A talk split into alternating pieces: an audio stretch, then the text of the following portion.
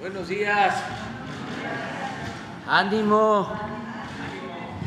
Estamos iniciando la semana. Eh, pues vamos a informar. eh, vamos a tratar de, ser eh, breves porque bueno y breve, doblemente bueno. Sí tenemos varios temas. Empezamos con Ricardo Sheffield, que nos informa sobre quién es quién en los precios, y luego Tren Maya vamos a informar también. Eh, y luego abrimos para preguntas y respuestas.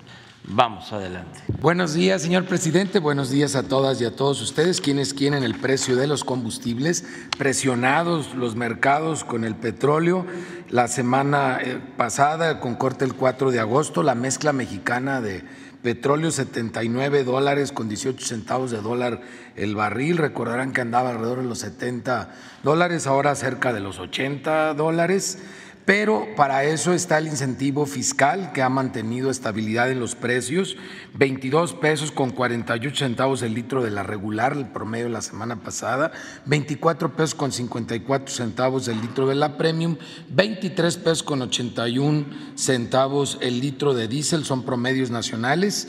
Y esta semana el incentivo fiscal para poder mantener estos precios es del 48.5% a la regular, 29% a la premium y 23.81% para el diésel. Las tres marcas más careras la semana pasada fue Chevron, Redco y Oxogas.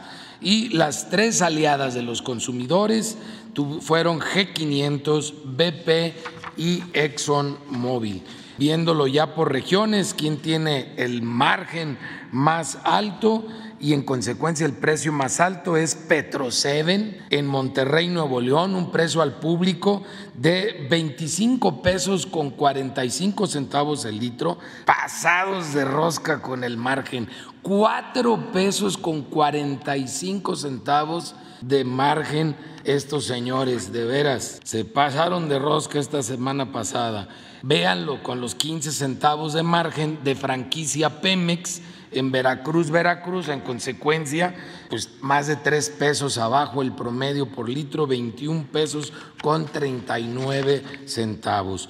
En la gasolina premium Servifácil en Centro Tabasco, 25 pesos con 51 centavos el litro, el margen de 3 pesos con 15 centavos, comparado con 16 centavos de margen de GRN en Altamira, Tamaulipas, 22 pesos con 76 centavos el precio al público.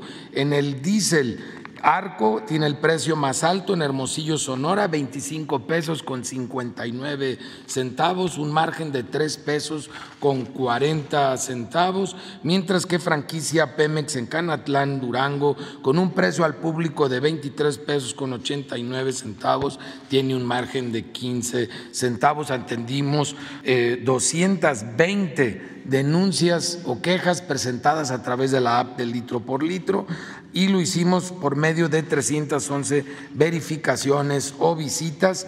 Una gasolinera se negó a ser verificada, Superservicio Viaducto en Cuauhtémoc, aquí en la Ciudad eh, de México, para que tomemos precauciones como consumidores. Algo están haciendo mal, por eso no nos permitieron verificar y también seguimos revisando los servicios sanitarios que estén limpios, que no los cobren de preferencia Vamos a ver ahora el gas LP, en donde el, con corte el 2 de agosto el precio internacional convertido a kilos y a pesos fue de 20 pesos con 56 centavos el kilo, mientras que el promedio de las 220 regiones fue de 16 pesos con 32 centavos el kilo, esto es para cilindros de gas, mientras que en esa misma fecha fue de 11 pesos con 15 centavos el precio internacional por litro y para tanque estacionario el promedio por litro en nuestro país en las 220 regiones fue de 8 pesos con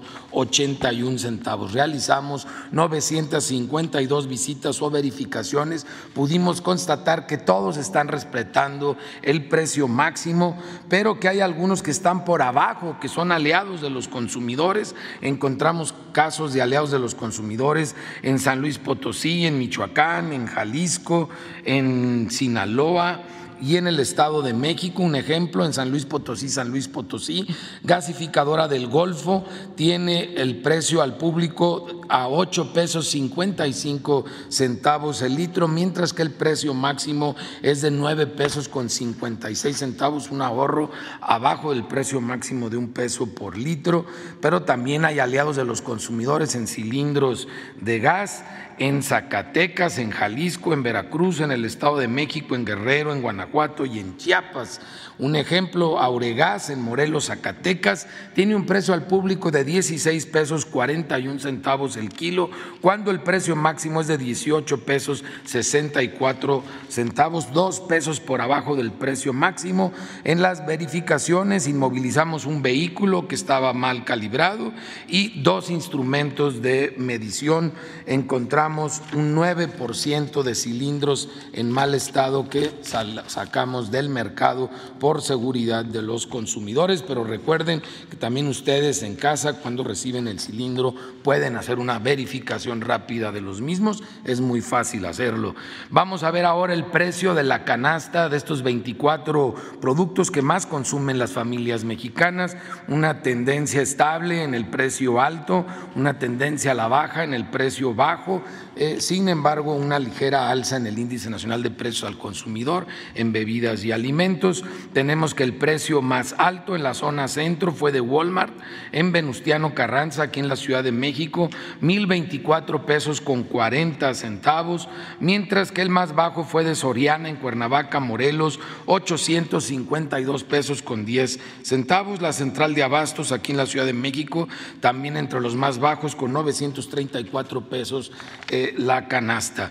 En la zona centro-norte, Chedraui tiene el precio más alto en Morelia, Michoacán, en mil seis pesos con cinco centavos, mientras que los mismos 24 productos los encuentran en Soriana de Zapopan, Jalisco, en 858 pesos con 10 centavos. Así podemos ver cuál es el referente en la semana pasada de estos 24 productos, lo más alto y lo más barato en cada una de las zonas. En la zona norte es Smart, tiene el precio más alto. En Chihuahua, Chihuahua, 992 pesos con 18 centavos, mientras que los mismos 24 productos los podemos encontrar en Soriana, también en Chihuahua, Chihuahua, en 830 pesos con 40 centavos, un ahorro muy significativo ahí en la misma ciudad de Chihuahua. Por último, en la zona sur-sureste, en Cancún, en Walmart, encontramos el precio más alto, 1.006 pesos con 90 centavos, mientras que para la zona el más barato lo tiene Soriana, en Centro Tabasco, 801 pesos con 25 centavos. Soriana se está esforzando por ser aliado de los consumidores en este tercer trimestre del año. Y ya viene el regreso a clases y aprovechando que nos pidió el señor presidente que presentáramos un video sobre los trabajos que se realizan en el laboratorio de Profeco, que por cierto la semana pasada cumplió 30 años de trabajo el laboratorio de Profeco. Algunas compañeras y compañeros vienen desde el INCO trabajando ya más de 30 años con, con nosotros, todas ellas doctoras, la mayoría en, en química, algunos doctores en ingeniería, que han estado colaborando con nosotros y vamos a presentar un video sobre los bolígrafos o las plumas, como le digan en cada región del, del, país. Vamos a ver ese video, está muy interesante. Como cada año, en la Profeco hicimos el estudio de calidad de útiles escolares para que en este regreso a clases las familias puedan ahorrar, eligiendo lo mejor al mejor precio. A continuación, lo más relevante del análisis de bolígrafos. ¿Sabes cómo se ponen a prueba? Se colocan en este aparato para que pinten hasta que se termine su tinta. Así se puede conocer cuántos metros lineales de escritura ofrecen también se determinó su rendimiento, es decir, la cantidad de metros que un bolígrafo logra imprimir por cada miligramo de tinta. Se descubrió que la mayoría de las plumas logran un trazo de entre 700 y más de 1000 metros. Solo el modelo de la marca Bic superó los 3 kilómetros de escritura y presentó el mayor rendimiento, pues 100 metros de trazo cuestan 15 centavos. La peor pluma y más cara fue Mae, ya que con ella la misma cantidad de escritura cuesta 75 centavos. Esto quiere decir que una Bic rinde lo de 7 de la marca Mae Otra prueba de que lo más caro no siempre es lo mejor, lo tenemos entre estas dos plumas, Bolex y Baco. Bolex es excelente en calidad y ofrece 100 metros de escritura por 10 centavos, pero Baco no alcanzó la excelencia y los 100 metros de escritura con ella cuestan 26 centavos, más del doble. Cabe destacar que de los 11 modelos analizados, 6 son excelentes y 5 de ellos son hechos en México. Infórmate con la Profeco y ten un ciclo escolar de 10. Para hacer compras razonadas, conoce la calidad de otros útiles escolares en la revista del consumidor de este mes. Procuraduría Federal del Consumidor. Pueden consultar de manera gratuita, claro, en la página de Profeco todos los precios promedios y los productos para este regreso a clases. Recuerden, ningún colegio les puede obligar a comprar los útiles escolares o uniformes en cierta tienda o al mismo colegio. Pueden comprarlos donde les convenga y recuerden que pueden reutilizar los útiles. Nadie está peleado con su presupuesto. Trabajemos para ahorrar. Muchas gracias. Muy buenos días a todas, a todos. Con su permiso, señor presidente, hoy vamos a informar sobre el tramo 5, 6 y 7 del tren Maya, que suman 621 kilómetros y pasan por 11 municipios de Quintana Roo y de Campeche. Vamos a darle la palabra al general Vallejo. Con su permiso, señor presidente, muy buenos días a todas y a todos. La Secretaría de la Defensa Nacional se encuentra participando activamente en la construcción de los tramos 5 Norte, 6 y 7 en los estados de Quintana Roo y Campeche, con una longitud de construcción de 553.6 kilómetros. Iniciamos en agosto del 2022 y tenemos contemplado terminar en diciembre del 2023. Se han generado ya próximos a 40 mil empleos directos.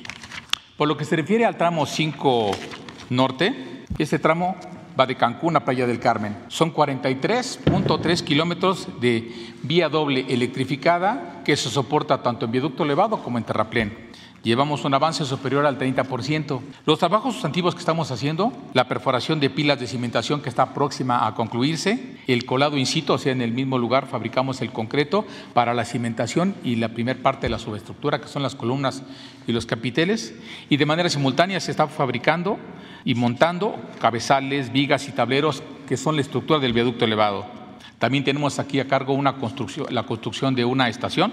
Simultáneamente se están fabricando las estructuras metálicas para las catenarias y fabricando en concreto los pasos de fauna y los cruzos de agua. Se lleva una importante cadena de suministros logísticos para el acopio de de los aspectos estratégicos como son el concreto, el balasto, los durmientes, rieles, cables de catenaria y aparatos de vía para, tener, para no tener retardos en los trabajos. Tenemos una fuerza de construcción de 1.200 unidades de maquinaria pesada y vehículos de apoyo a la construcción y hemos generado 11.400 empleos tan solo en este frente, de los cuales vigentes hay alrededor de 4.500. Por lo que se refiere al tramo 6, este tiene un avance superior al 35%. Se trata de 255.8 kilómetros entre Tulum y Chetumal. Es una vía doble electrificada que también corre sobre, se soporta sobre terraplén y en algunos lugares sobre viaducto. En este lugar tenemos los trabajos importantes que estamos realizando, es la explotación de los bancos de materiales para tener una integración completa del suministro de materiales y de los trabajos de construcción, para poder tender y conformar los terraplenes. Además tenemos la construcción de cuatro estaciones y paraderos en este lugar. Estamos construyendo puentes y viaductos elevados y las estructuras metálicas igualmente para la estructura de la catenaria y los suministros estratégicos que ya mencionamos. En este tramo tan solo tenemos 2.330 unidades de maquinaria pesada y vehículos de apoyo a la construcción y hemos generado más de 13.000 empleos, de los cuales vigentes tenemos más de 8.000. En lo que se refiere al tramo 7, este tramo va de Chetumal a Escárcega. Son 254.5 kilómetros de vía sencilla entre cortes y terraplenes. Llevamos un avance superior al 30%. Los trabajos sustantivos que estamos realizando es igualmente garantizar nuestros materiales explotando los propios bancos de materiales para conformar eh, y tender terraplenes. Tenemos 20 millones de metros cúbicos de, terraplén y 20 millones de metros cúbicos de corte. También estamos eh, construyendo en este lugar eh, cuatro estaciones y paraderos y de igual manera se están construyendo las estructuras para los pasos de fauna y los cruces de agua para montarse simultáneamente durante los trabajos de construcción. Tenemos una fuerza de trabajo de 3.700 unidades de maquinaria pesada de vehículos en este tramo y los empleos se han generado aquí 15.000 empleos en este tramo, actualmente vigentes hay más de 10.000. Ahora, adicionalmente a este esfuerzo, la Secretaría también se, encuentra construyendo en la península de Yucatán el Aeropuerto Internacional de Tulum, Felipe Carrillo Puerto. Este aeropuerto está situado a 26.9 kilómetros al suroeste de la ciudad de Tulum, sobre la, sobre la autopista federal 307. Fundamentalmente se trata de un aeropuerto con una capacidad de 5 millones de pasajeros anuales y una pista de 3.700 metros, la mayor en toda la península, con todo el equipamiento de ayudas a la navegación. Se han generado a la fecha más de 12.000 empleos en, este, en estos trabajos de construcción del aeropuerto. Se tiene un avance físico del 57% y los trabajos que estamos realizando en estos momentos estamos ya señalizando eh, y pintando y electrificando lo que es la zona del campo aéreo, las pistas, plataformas y calles de rodaje. Se están llevando, eh, están llevando a cabo trabajos de nivelación de la franja de seguridad en el campo aéreo. Eh, iniciamos la construcción de la plataforma para la aviación comercial frente al edificio terminal de pasajeros, donde habrá 13 posiciones para aeronaves de pasajeros. Continuamos con el montaje de estructuras metálicas en el edificio de la terminal de pasajeros. Estamos terminando de construir el fuste para alcanzar la altura de proyecto de la torre de control de tráfico aéreo. Estamos instalando las ayudas a navegación en el campo aéreo y construyendo en un importante esfuerzo a la infraestructura eléctrica para conectar este complejo aeroportuario a la red eléctrica nacional en una línea de 55 kilómetros de longitud. Tenemos una fuerza de 850 unidades de maquinaria pesada y camiones y se han generado más de 12.200 empleos, de los cuales activos hay 6.200.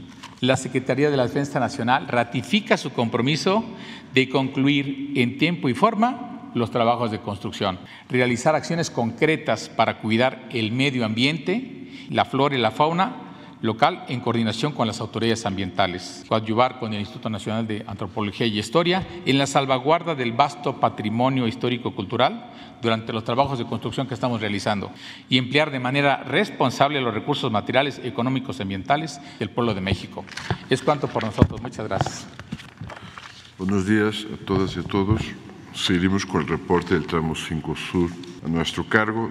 Hoy vamos a presentar eh, una parte importante de la, esta magnífica obra, sorprendente obra, que es la estación de Tulum, donde tenemos más de 81 mil metros cuadrados de construcción, donde tenemos más de 1.439 de estructura metálica y más de 24.000 687 metros cúbicos de concreto. Como se puede verificar, la estación está absolutamente adecuada al entorno, usa materiales ambientales y materiales de la zona para poder convivir con la belleza que tenemos en todo el Tren Maya, en sus paraderos y en sus estaciones.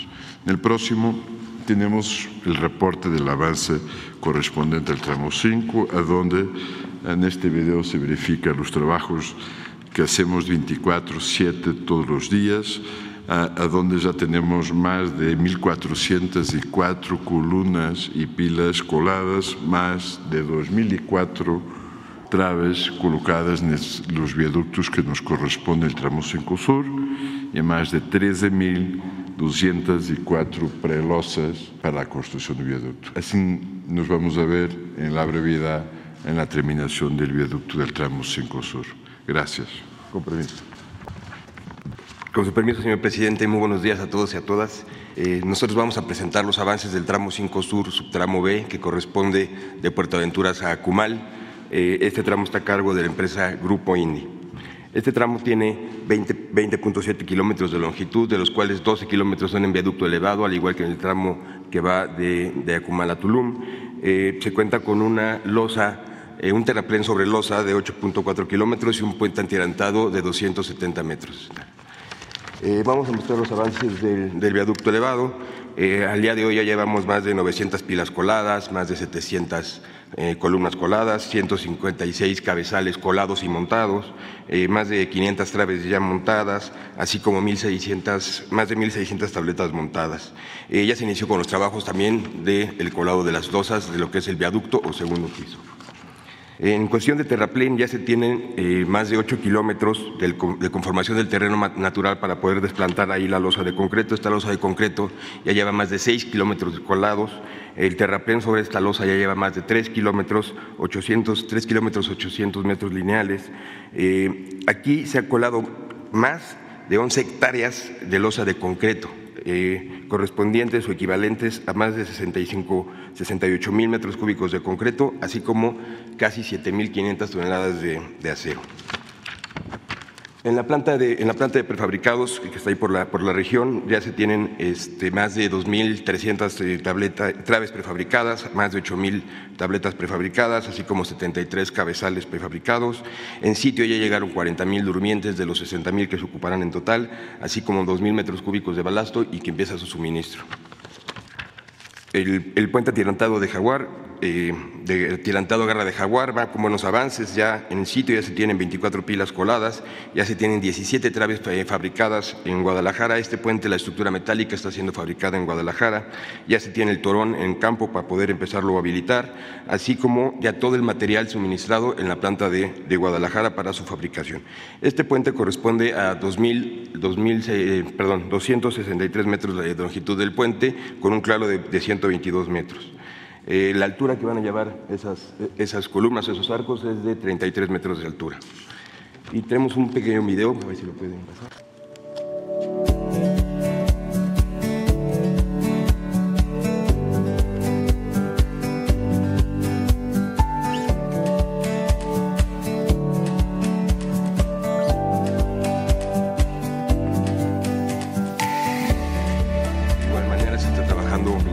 De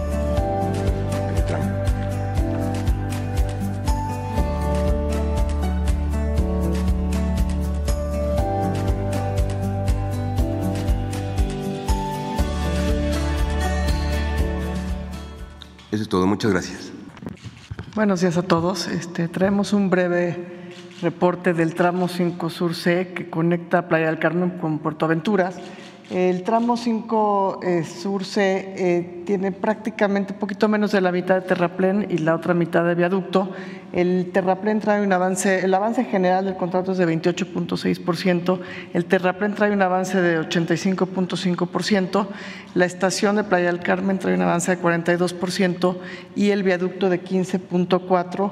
Aquí en la parte inferior de la presentación se ven tres eh, imágenes de cómo va el viaducto, de algunos de los puentes y de la, de la, de la parte terraplén que ya tiene vía. El 100% de los insumos de vía de este tramo ya están en sitio. Eh, la siguiente. Aquí nada más es una foto de, de, cómo va la estación de Playa del Carmen y cómo va a quedar. Este, el tramo 5 Sur avanza, este, avanza sin contratiempos. Muchas gracias. Buenos días. Muy buenos días a todos. Con su permiso, señor presidente, eh, vamos a dar un, una actualización del estatus de dónde vamos con la fabricación de los trenes. Eh, como ustedes ya saben, tenemos dos tipos de configuraciones. Tenemos trenes de cuatro coches y trenes de siete coches.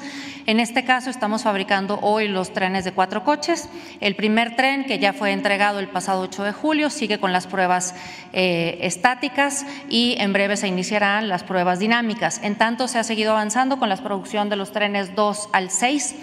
El tren 2 la próxima semana empezará las pruebas estáticas, lo cual ya también es una buena noticia y para antes de que se acabe el mes el tren 3 estará en el mismo proceso, entregando tres trenes más en septiembre y para eh, diciembre tendremos 13 trenes entregados, seis completamente eh, probados.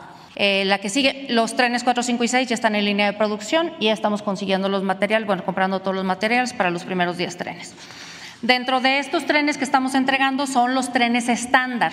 Cosas importantes del tren estándar, 70% eh, eh, como todos los trenes de contenido nacional, eh, con muchos de los proveedores, más de 42 proveedores nacionales que se han estado desarrollando en una cadena de suministro en distintos estados del país.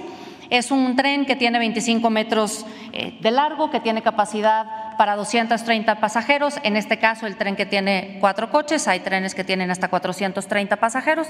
Y algo muy importante, el peso, son trenes pesados que varían entre 44 y 50 toneladas eh, cada coche. ¿De qué depende? Pues del número de asientos, de si es cafetería, de si es restaurante, si tiene cabinas, etcétera. Eh, y en este caso, ahora vamos a platicar un poquito más del número, del número de partes. Hay que recordar que estos trenes están equipados con iluminación, con asientos reclinables, con aire acondicionado, con todas las capacidades y todas las accesibilidades para las personas con movilidad eh, reducida, que tienen espacios más, más adecuados y más... Eh, cómodos para viajar en todos los distintos tipos del, del, tren, que se podrá viajar con bicicleta, que se podrá viajar en, distintas configuraciones y buscando que este jaguar rodante siempre nos dé la mejor experiencia en el viaje que vamos a hacer. En la siguiente lámina, una, nada más recordar un poco cómo es el proceso de fabricación. Eh, es una, una, fabricación que es mucho más manual, no es tan automatizada porque la parte de la soldadura particularmente es muy importante. Nosotros cumplimos con todas las normas y especificaciones internacionales, de tal forma que estos trenes pueden ser validados por cualquier organismo internacional en temas de calidad, particularmente en soldaduras. Algo también muy importante, las partes primarias. Las partes primarias, la mayoría de las fábricas hoy en el mundo ya las subcontratan que es la primera parte donde se inician a soldar las piezas más pequeñas que luego forman parte del tren. En este caso, nosotros en Sagún tenemos nuestra propia eh, fabricación de partes primarias, es decir, incluso esto es parte que se está haciendo con manos mexicanas, con obreros mexicanos, con ingenieros mexicanos para tener este tren para México hecho en México. El herramental, también todo el herramental es producido en México y hemos desarrollado además de partes primarias la escuela de soldadura y la escuela de pintura. En cuanto al ensamble, se ensambla la cabina y el bogie. El bogie ya lo habíamos comentado, es un bogie que originalmente se fabricaba en Alemania y que lo que hemos hecho es traerlo a México y estamos produciendo estos bogies en en México ya eh, incluso para los, los primeros trenes. Solamente el primer bogie se trajo de fuera. Y en cuanto a equipamiento, vestiduras e instalación, esa es la parte que les quiero comentar, la que sigue. Este tren, y lo hemos platicado, tiene entre 6.400 y hasta 10.000 piezas diferentes. Esto quiere decir que dependiendo lo que necesitas en cada uno de los trenes, tienes desde el cable diferente, un, eh, eh, un conector distinto, un tornillo distinto, un asiento distinto. Son 10.000 partes diferentes, cuando menos 6.400. Y dependiendo del tipo de tren, si es un tren motriz o si es, es eh, un carro remolque, en el techo y también en el bastidor y en el interior van cambiando estos componentes. Esto es un poco para compartirles la complejidad. No es que tengas unas cuantas piezas, sino sino que realmente es un trabajo que es mucho, muy manual por la cantidad de componentes distintos y obviamente por temas de seguridad la importancia de hacerlo pues todo bien y a la primera. Es cuanto, señor. Muchas gracias. Con su permiso, señor presidente, muy buenos días a todos y a todas. Además de la construcción de las vías férreas en el tramo 6 del tren Maya, que va de Tulum a Chetumal, la Secretaría de la Defensa Nacional, a través de la Dirección General de Ingenieros, construye en el Parque del Jaguar el Hotel Tulum, el cual está ubicado a una distancia aproximada de un kilómetro de lo que será la estación del tren Tulum y a tres kilómetros de la zona arqueológica. El hotel cuenta con 352 habitaciones, así como áreas de restaurante, gimnasio, bar, albercas, baños, cafeterías, estacionamiento y las áreas de servicio para el adecuado funcionamiento del mismo. Los turistas que visiten el hotel podrán hacer uso de las atracciones que se construyen en el Parque del Jaguar, así como de las playas públicas con, con que se contará en el mismo parque. Actualmente la obra presenta un avance de 15.2% y se han generado 513 empleos. En el tramo 7 y localizado a una distancia de 10 kilómetros de la zona arqueológica de Calakmul, se construye el Hotel Calakmul el cual constará de 144 habitaciones distribuidas en dos torres de dos niveles. Este, este, hotel se construye siguiendo las más estrictas normas ambientales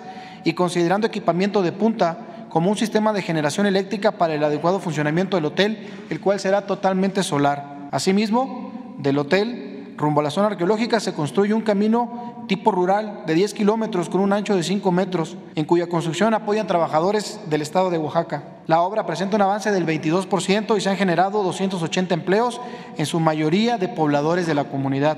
Por último, en la ciudad de Chetumal también se construye un edificio para la empresa de participación estatal mayoritaria Tren Maya, el cual forma parte de la red de instalaciones que operarán el adecuado funcionamiento del tren Consta del edificio de zona, estacionamiento, almacenes, destacamento de seguridad, entre otros. La obra presenta un avance de 17.5% y se han generado 250 empleos. Muy buenos días, presidente, gobernadora, compañeras y compañeros de este gran equipo del Tren Maya, amigas y amigos de los medios y quienes nos miran por las redes. Sin duda alguna, en estos tres tramos hemos eh, acreditado la importancia de compaginar la más avanzada ingeniería con el cuidado de los elementos que constituyen nuestro patrimonio cultural y natural y por supuesto también incorporando el interés y el bienestar de las comunidades en el entorno. Estos tres tramos que son los últimos que se incorporan a la construcción de el troncal de la vía férrea han aportado valiosa información y materiales arqueológicos que hablan del esplendor, de la fuerza, de las características, de las distintas etapas en el devenir de las culturas mayas que hicieron parte de este gran tronco civilizatorio mesoamericano. Eh, es sin duda alguna en estos tramos donde hemos encontrado la mayor cantidad de vestigios por lo que respecta a bienes inmuebles, albarradas, caminos, plataformas, unidades habitacionales, palacios y otra clase de construcciones que nos permiten asegurar que hubo una inmensa densidad de población en estos territorios y que ahora estamos recuperando materiales que nos habrán de ayudar a dar una visión nueva sobre el devenir de la civilización maya en nuestro territorio. 35.380 elementos inmuebles que nos llevaron a trabajar con los constructores soluciones de ingeniería que incorporaron, por ejemplo, esta gran cantidad de pasos elevados o viaductos y, por supuesto, también algunos ajustes en el trazo del tren. Y por supuesto también nos llevó a este dispositivo que ordenó el presidente para que en apoyo al trabajo arqueológico se incorporaran elementos de tropa y también personal del gobierno de Quintana Roo, el gobierno de Campeche, la Secretaría de Bienestar, la Secretaría de Desarrollo Agrario Territorial Urbano, la Semarnat y el INDAAVIN. Hemos podido recuperar 544 bienes muebles relativamente íntegros, algunos de los cuales hemos estado presentando en estas conferencias. Cerca de 200 mil fragmentos de cerámica que están siendo analizados en los laboratorios y este, y talleres que tenemos habilitados en el territorio, 106 enterramientos humanos con ofrendas en la mayoría de los casos y 1.627 rasgos naturales asociados al paisaje, muchos de ellos consistentes en cenotes, grutas, cuevas inundadas o semi inundadas, eh, y sobre todo ubicados en lo que es el tramo 5. Vamos ahora a revisar de manera muy general los sitios arqueológicos que estamos trabajando mediante el programa de mejoramiento de zonas arqueológicas en todos estos tres tramos. Adelante. Tenemos el MECO en el estado de Quintana Roo, en los límites entre, los, eh, entre Cancún e Isla Mujeres, una zona pequeñita pero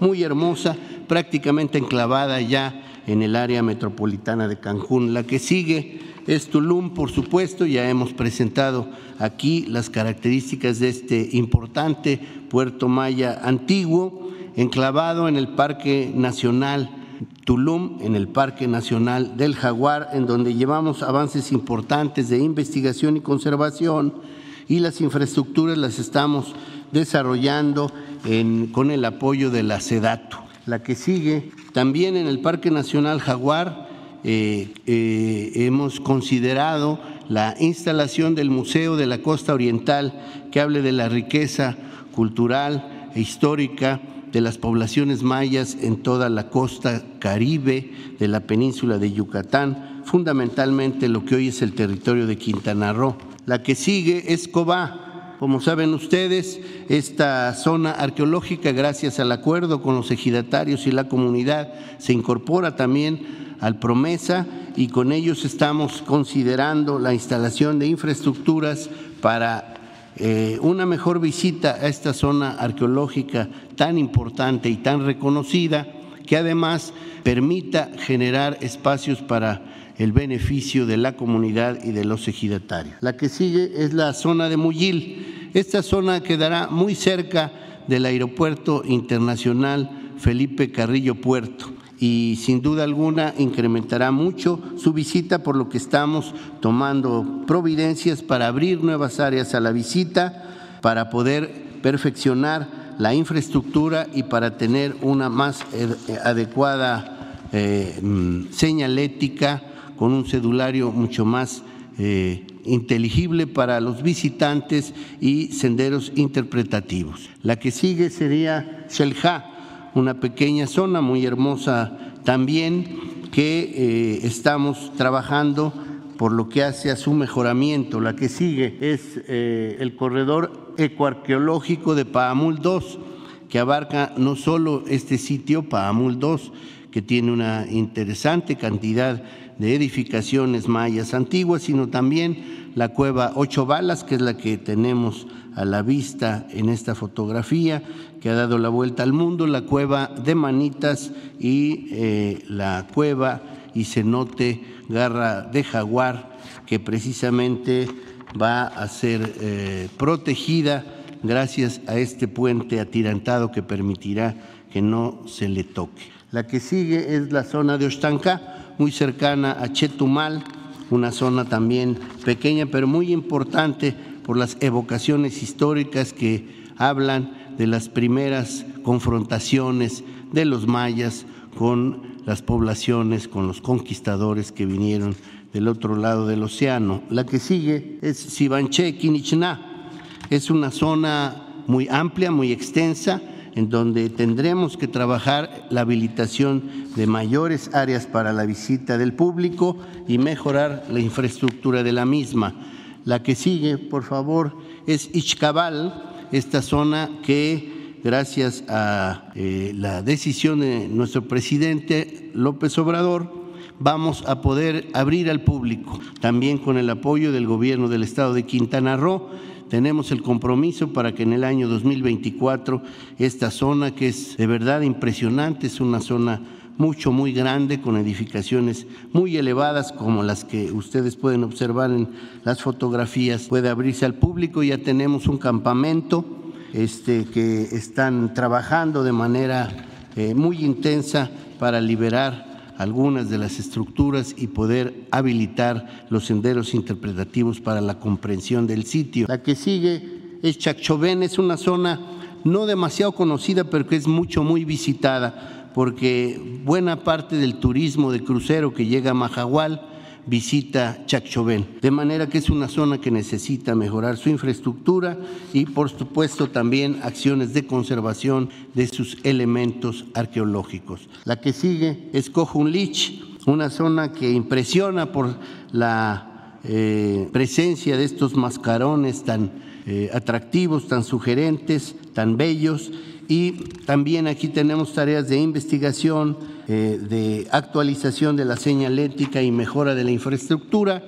Y finalmente en el estado de Campeche tenemos Calakmul, esta zona que es patrimonio cultural de la humanidad y que se encuentra enclavada en la reserva de la biosfera de Calakmul, que forma parte de lo que será la reserva natural protegida más grande de nuestro país y en donde tenemos tareas ya avanzadas de investigación y conservación, de eh, actualización de la señalética y los senderos interpretativos y de la infraestructura en donde nos está apoyando la Secretaría de la Defensa Nacional. Y como parte de ello, la que sigue, vamos a tener el, por primera vez el Museo de Sitio de Calakmul, Campeche, eh, que ya lleva un avance inicial y que permitirá que podamos ahí presentar buena parte de las piezas, de los objetos arqueológicos que estamos recuperando gracias a la investigación que llevan adelante decenas de arqueólogos, centenares de arqueólogos por lo que hace al salvamento arqueológico y que seguirán trabajando lo que resta del año y hasta el fin del actual periodo de gobierno. Y por último, Calakmul también tendrá eh, un centro de atención a visitantes ubicado en donde actualmente se encuentra la unidad de atención y el museo de la CONANP, Semarnat. Con ellos estamos trabajando y ya avanzando en el proyecto ejecutivo para que la visita a Calakmul sea mucho más agradable. Muchas gracias. Muy buenos días a todas y todos. Con su permiso, señor presidente, muchas gracias. Le agradezco la oportunidad para poder expresar eh, ante este gran, gran auditorio lo que estamos haciendo en Quintana Roo alrededor de este fabuloso proyecto del tren Maya. En Quintana Roo vemos el tren Maya desde una perspectiva dual. Por un lado, como una extraordinaria obra de infraestructura que tendrá un impacto inmenso sobre el transporte de carga, el transporte de las y los ciudadanos, las y los turistas de todas partes del mundo que recorrerán zonas inimaginables, como lo ha comentado ahorita nuestro querido Diego, por toda la región sureste de nuestro país, viviendo experiencias maravillosas. Pero por otro lado, lo vamos a platicar, primordialmente es un magno proyecto que será un detonador inigualable hacia el objetivo primordial de la justicia social, que es el único camino hacia una sociedad más justa, una sociedad más equitativa y que es justamente nuestro anhelo. En este contexto del tren, visto desde estas dos diferentes perspectivas, con el enfoque del nuevo acuerdo por el bienestar y desarrollo de Quintana Roo que hemos implementado en nuestro gobierno de una transformación profunda, hemos puesto en marcha varios proyectos de los que hemos hablado justo aquí ante ustedes en este espacio. La agencia alimentaria, fuente de apoyos en alimentos en balance nutricional para quienes más lo necesitan, las carreras, que es fundamental, estas carreras alrededor del tren Maya de ingeniería ferroviaria, de técnico ferroviario, que comenzarán ya a impartirse en este mes de agosto y están listos los planteles y que sin duda le darán trabajo a muchos y muchas eh, jovencitas, los mercados del bienestar, las cooperativas, pero el día de hoy permítanme presentarles y hablarles de un proyecto que asocia justamente estas dos visiones, pero sobre todo las unifica en un trascendental plan eh, de desarrollo social y turístico para la región más olvidada del estado de Quintana Roo. Hace unos días, en Felipe Carrillo Puerto, el corazón de la zona maya quintanarroense, dimos a conocer la declaratoria de zona rural comunitaria con potencial turístico de Mayacan. Se trata de un proyecto que se conforma de 76 localidades originarias de los municipios de Felipe Carrillo Puerto y de José María Morelos con una población de más de 105 mil seres humanos establecidas en un área de casi un millón de hectáreas que es cruzada de norte a sur por el tren Maya, olvidada por muchos años. Y a diferencia de lo ocurrido en otros destinos, y quiero dejarlo muy claro, Mayacán, el turismo ahí no busca reemplazar ninguna actividad económica en las localidades, por el contrario, y quiero ser también muy clara, se busca asociar el turismo a otras actividades que reflejan la maravillosa herencia milenaria de nuestra cultura maya, de esta región, como son las artesanías, como son el comercio local, como es la agricultura, pitaya, limón, coco, piña, sandía, como es la gastronomía, que tenemos cientos de platillos y postres con productos de la región, esos son puros de pitaya, pero tenemos muchos productos con una gran, gran gastronomía y en general la historia y la naturaleza que caracterizan esta maravillosa zona. El objetivo, ¿cuál es el objetivo? Fomentar el ecoturismo, un turismo de aventura amigable con la naturaleza, con las vivencias comunitarias, culturales y sociales del lugar, que respete siempre la sustentabilidad, es decir, integrar la actividad turística con un complemento eh, muy productivo, pero muy amigable a la actividad social, a la actividad económica, a la actividad cultural establecida en la zona, generando así un formato de turismo comunitario en donde las y los turistas consuman bienes y servicios de las comunidades indígenas, que puedan disfrutar de una deliciosa comida hecha por las manos creativas de las mujeres mayas ahí en sus casas. No tienen que hacer grandes restaurantes ni que lleguen grandes cadenas. Ahí en las casas de las indígenas con unas ricas tortillas hechas a mano o que también puedan disfrutar de un paseo por un taller de nuestras amigas artesanas y puedan ser testigas y testigos de las bellezas que crean con esas técnicas milenarias del bordado hecho a mano que han pasado de generación en generación. En resumen, que los beneficios se queden ahí en la misma población y sin intermediarios de ningún tipo. ¿Cómo se logra?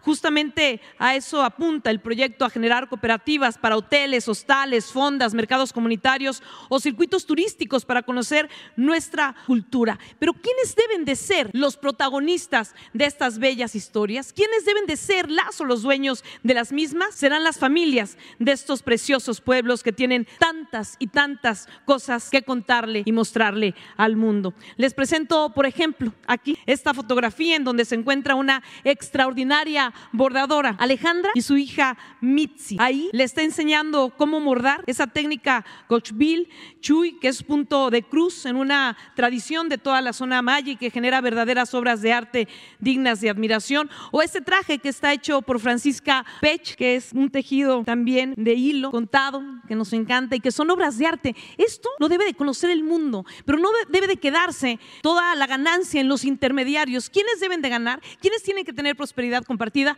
Ellas, las familias, las generaciones de los pueblos indígenas. Este es un maravilloso ejemplo de amor por la tierra y las costumbres de un pueblo milenario.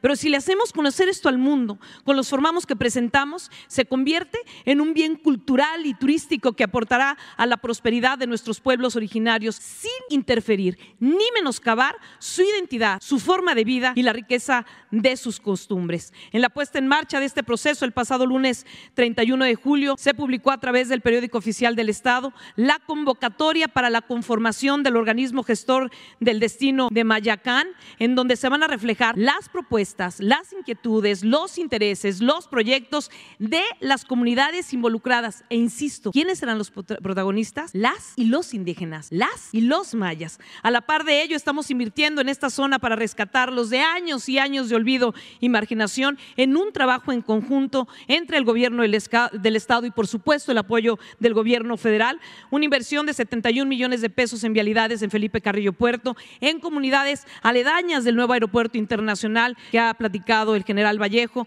19 millones de pesos en Tijosuco, de los cuales 15 millones son en calles, 4 millones, que es importantísima esta inversión, eh, empleados en la rehabilitación del Museo de la Guerra de Castas, que sin duda será una visita imperdible para conocer la impresionante historia de esa lucha y 1.7 millones adicionales que han sido destinados ya para la restauración de la iglesia de Santo Niño de Jesús. Este es un sitio icónico, fue incendiado y ahora están vigentes ahí, las pueden ver, esas cicatrices de la guerra de castas, cicatrices que son el recuerdo vivo de momentos que no podemos olvidar jamás, cicatrices de una lucha de hombres y mujeres mayas valientes y guerreros. Y aprovecho, señor presidente, para agradecerle que el próximo año, 2024, sea el año designado como el año de Felipe Carrillo Puerto, porque sentimos esa dedicatoria como una reivindicación histórica, no solo para Quintana Roo, sino para todo, todo el sureste mexicano.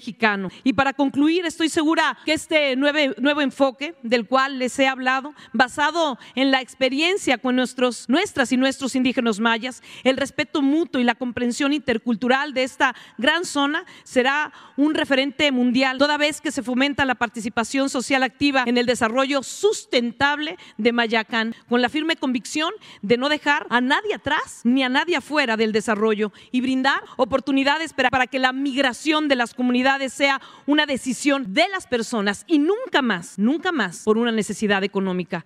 Como se ve, la concreación de este proyecto está directamente vinculada al tren Maya, que no solo impactará de manera positiva en aquellos lugares por donde pasará, sino que las vías de la transformación son tan, pero tan grandes que su zona de influencia llegará incluso mucho más allá y le cambiará la vida a cientos de miles de personas. Nuestra gente nunca más serán las extras, sino serán los protagonistas de la historia. Esta es la verdadera transformación y por eso hoy, amigas y amigas, para nosotros, para las y los quintanarroenses, el tren Maya es fundamentalmente el tren de la justicia social que nos lleva por las vías de la transformación a un futuro mejor, al futuro de una prosperidad compartida. Muchas gracias. Sí, los hostales son para, para generados en las casas mayas y van a comer en las casas mayas, no generar estas empresas enormes que venían y que la prosperidad se la llevaban las grandes empresas, sino que ellos sean los generadores, por eso la concreación con ellas y ellos. Muy bien, vamos a abrir para preguntas. Empezamos por este lado, primera fila. No, no hay. Ah, tú. Gracias, presidente. Buenos días. Eh, preguntarle, finalmente el INE determinó el, viernes que se abstenga usted de hacer declaraciones relacionadas con los derechos políticos de Xochil Gálvez. Eh, ¿Qué opina de esta resolución? Si está de acuerdo, eh, si, si, la van a impugnar, si ya impugnaron otras resoluciones y qué es para en los próximos días. Sí, este, se da esta resolución que muestra de cuerpo entero exhibe a los eh, integrantes del Tribunal Electoral, los magistrados del Tribunal Electoral, los exhibe porque mienten, eh, calumnian, actúan de manera falsaria, son capaces hasta de alterar mis expresiones, mis palabras. Imagínense qué clase de jueces, árbitros, se tienen en este tribunal electoral. Les voy a mostrar algo y ojalá la gente eh, pueda revisar el expediente que vamos a procurar que se conozca, porque me acusan de violencia política de género, violencia política de género.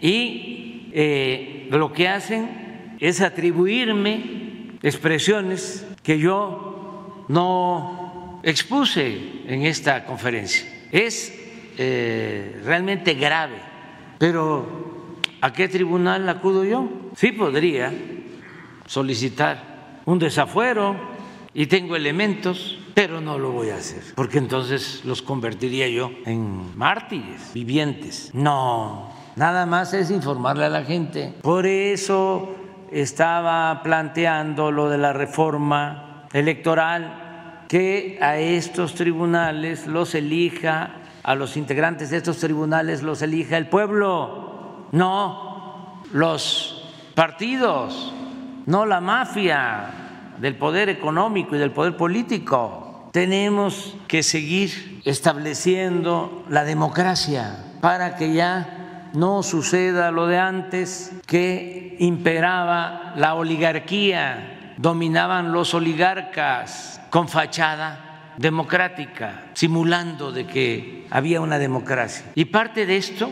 porque es un proceso, la transformación, es eh, llevar a la práctica cambios que llevan tiempo, a veces es lento el avance lo importante es seguir transformando, seguir limpiando la vida pública, purificando la vida pública, democratizando, haciendo a un lado la simulación, el engaño, la mentira, desde luego acabando con la deshonestidad, con la corrupción. Es un proceso, pero todavía hace falta seguir eh, con esta labor, con esta tarea, con esta misión de establecer en nuestro país una auténtica democracia y crear el hábito democrático. No es tarea fácil porque, como hemos visto, en México no tenemos tradición democrática. Por siglos eh, han habido imposiciones, muy pocas veces han habido destellos democráticos en la historia de nuestro país. Puede ser la democracia que se inicia con el movimiento de independencia por la lucha de Hidalgo y de Morelos en favor de la justicia, para abolir la esclavitud.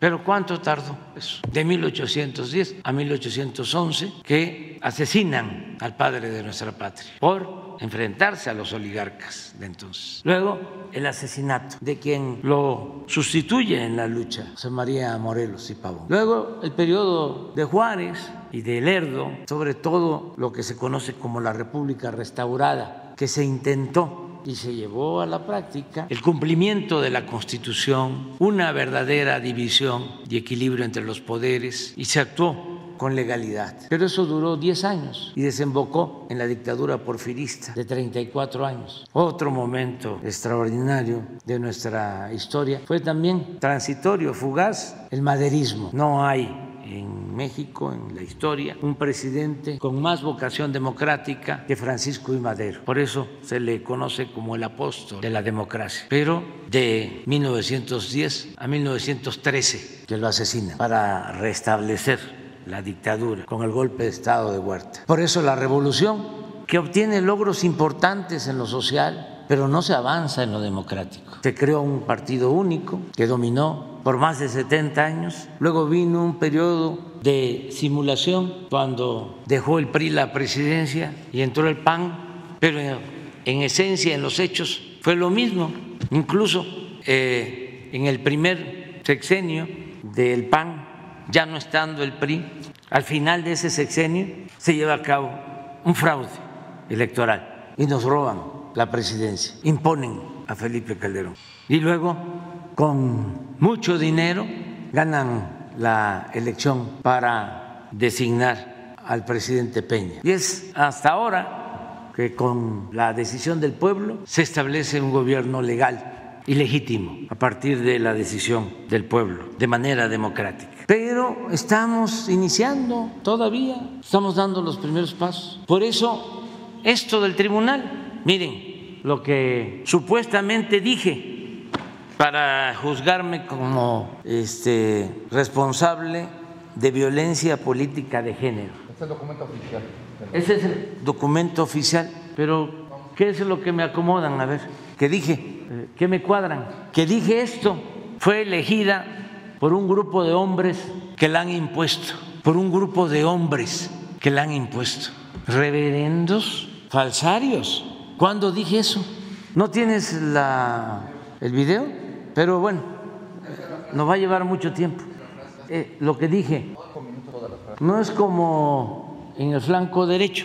Primero ya aceptan de que hay un flanco derecho, ¿no? que ahí ya eligieron los de arriba. ¿Quiénes son los de arriba? O sea, ¿qué, qué este, eh, mentira estoy expresando? ¿Que no los de arriba son Diego, Fox, Salinas, etcétera? etcétera, etcétera, etcétera. Y los medios ya eligieron, ya no puedo mencionar. Eso ya está resuelto. Esa fue una consulta que hicieron en lo oscurito. A los de arriba consultaron. ¿Quién hizo la consulta? El gerente del bloque conservador. ¿Es o no es el gerente del bloque conservador Claudio X González, hijo? Y ya impusieron a la señora. Y hay cargada o no, se han dado cuenta, porque son predecibles y obvios los escritores, columnistas, comentaristas de radio, de televisión. Hubo cargada, sigue habiendo, pero ya no es igual. Entonces, acá es distinto, hasta ahí. Pero miren lo que pusieron ellos. Según esto, dije, fue elegida por un grupo de hombres que la han impuesto. Sí, para decir que hubo violencia política de género, pero yo no usé eso dije esto. A ver, otra. Sí, pero pues este son ellos, o sea, la van a utilizar para engañar al pueblo. Esa fue la frase por la que eh, hay violencia política de género. Esto fue lo que dije. Entonces la escogieron porque piensan que van a engañar con una mujer que nace en un pueblo de Hidalgo ¿Dónde está la violencia de género? Y que habla de manera coloquial, directa, dice groserías. ¿Estoy mintiendo? Pero la gente ya no se va a dejar engañar. A ver, ¿no engañaron cuando Fox? No mucha gente que votó por Fox creyó de que iba a haber un cambio, que no les gustaba lo de las tepocatas, ¿no? Y con salinillas ni al baño y otras frases coloquiales. Y luego, con todo respeto, ¿qué no engañaron con la telenovela cuando la campaña del licenciado Peña, ¿qué no engañaron? Que estaba guapo y ¿No engañaron? ¿Qué no fueron los medios los que lo introdujeron al mercado como si se tratara de una mercancía? Esa es la diferencia entre propaganda y publicidad. La propaganda transmite o ofrece ideas. La publicidad ofrece o vende productos. De un tiempo a la fecha, esto para los jóvenes, así como eh, se dejó de hablar de desarrollo y empezó a usarse el término crecimiento, que son cosas distintas, así también de un tiempo a la fecha se dejó de hablar de propaganda y se empezó a usar el término publicidad. Pero bueno, esto es otra, es un pelele, un títere, una empleada de la oligarquía a la que únicamente van a utilizar para seguir saqueando y robando. Eso es lo que dicen los magistrados. Fíjense hasta dónde llegan, porque le quitaron toda la eh, esencia y también la forma la forma sobre todo, que es fondo. Es que la señora Xochitl Galvez, pues es Fox, no es Fox la señora Xochitl Galvez. ¿Por qué no pones ahora lo que dijo el señor Fox, que cuando llegara la señora, bueno, ya, ya hice la mención. Ni modo. Pero pues es que estoy aclarando, ya no lo vuelvo a hacer. O no, a ver, ponlo, sí, porque es que es para ver que sí, no estoy mintiendo. La señora es Fox. Claro, estoy hablando en términos políticos. Bueno, es Salinas, es Claudio, es Roberto Hernández, pues los de la cúpula del poder. Entonces entran así, los imponen y están atados de pies y manos. Esto también es cierto. Eh, por ejemplo, Roberto Hernández ayudó a Fox y cuando llega Fox pone a un empleado de Roberto Hernández como secretario de Hacienda, Francisco Gil Díaz, que había estado trabajando con Roberto Hernández. Y la primera acción importante de Hacienda con Fox y con Gil Díaz fue la venta de Banamex a Citigroup Banamex de Roberto Hernández y de otros socios. Y en esa venta tenían que haber pagado de impuestos 3 mil millones de dólares y no pagaron un centavo. Pero Roberto Hernández, se puede probar, siempre ha dado dinero a los candidatos del bloque conservador. Antes al PRI le dio dinero a Cedillo. Tengo las pruebas de lo que estoy diciendo. Entonces, los imponen y luego los presidentes pues son empleados de los potentados. A eso es a lo que me refiero. Entran atados de pies y manos. Son peleles, son títeres, empleados de la oligarquía, pero no es es un pelele. Fíjense lo que este interpreta cómo una autoridad electoral, un juez, un magistrado va a hacer esta interpretación. ¿Por qué no utilizaron lo que expresé de manera literal. ¿Por qué tienen ellos que hacer esto? Es un pelele, un títere, una empleada. ¿Dónde está la empleada? ¿Dónde está? ¿Qué dije? Empleados de la oligarquía. Pero ya, este, nada más con eso, ¿no? Eh, eh, ¿Se destrabó lo de Fox? Sí. Espero la advertencia para el país. Ojalá y Xochitl nos cubra eso, de que los huevones no caben en el gobierno y tampoco en el país. Ya se acabó que estés recibiendo programas sociales. A trabajar, cabrones, como dice Sochi. Ya, vamos. ¿Y qué va a hacer, presidente? ¿Va Nada, ya no voy a, hablar, además que ustedes, ¿para qué me preguntas? Tengo que este, informar que ya no voy a hablar de la señora o no voy a pronunciar su nombre. Creo que eso es. No puedo pronunciar su nombre. No creo, no, porque es, ni modo que. Estoy mostrando cómo eh, manipularon mis palabras y ya no vuelvo a mencionar el nombre de la señora. No sé si decir señora también. ¿Eh? Una persona, sí. Gracias, presidente. Y preguntarle por la situación en Guerrero. Eh, fue asesinado el esposo de una prima de la gobernadora de Guerrero. Eh, ¿Qué información tienen eh, y si se reforzaría la seguridad? De hecho, la, prima de la gobernadora acusa al alcalde de Iguala de ser responsable de este asesinato. ¿Qué información tiene? Pues lo que se dio a conocer, lamentablemente hubo este asesinato y la esposa de la persona que pierde la vida está herida. Ah, afortunadamente no grave, y se están haciendo las investigaciones para saber quiénes son los autores intelectuales, materiales y cuál es el móvil de este crimen, ¿no? O sea, qué lo produjo, cuál fue eh, la causa, el motivo. Pero no tengo más información que eso. Corresponde al Ministerio Público, que ya están haciendo su trabajo, y eh, a la Fiscalía de Guerrero. Y vamos a estar pendientes para eso. Gracias, presidente. También preguntarles, eh, hay un empresario que desapareció, Íñigo Arena Sainz, aquí en la Ciudad de México. Eh, hay información de que lo habría, habría perdido la vida o lo habrían asesinado, no sé.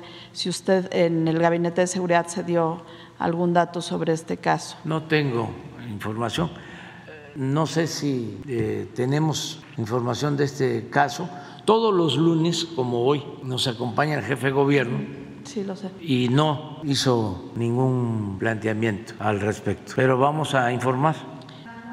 Sí, eh, nos informó la, eh, la canciller, la secretaria Alicia Bárcena, de este lamentable hecho de María Fernanda, que fue encontrada eh, en un canal en Alemania y eh, se habló con los familiares, eh, ayudaron mucho los del gobierno alemán, les agradecemos. Ellos están terminando de hacer pues, todas las investigaciones y la familia nos pidió que querían eh, pues que esto se manejara en sigilo, con discreción, nos los pidieron.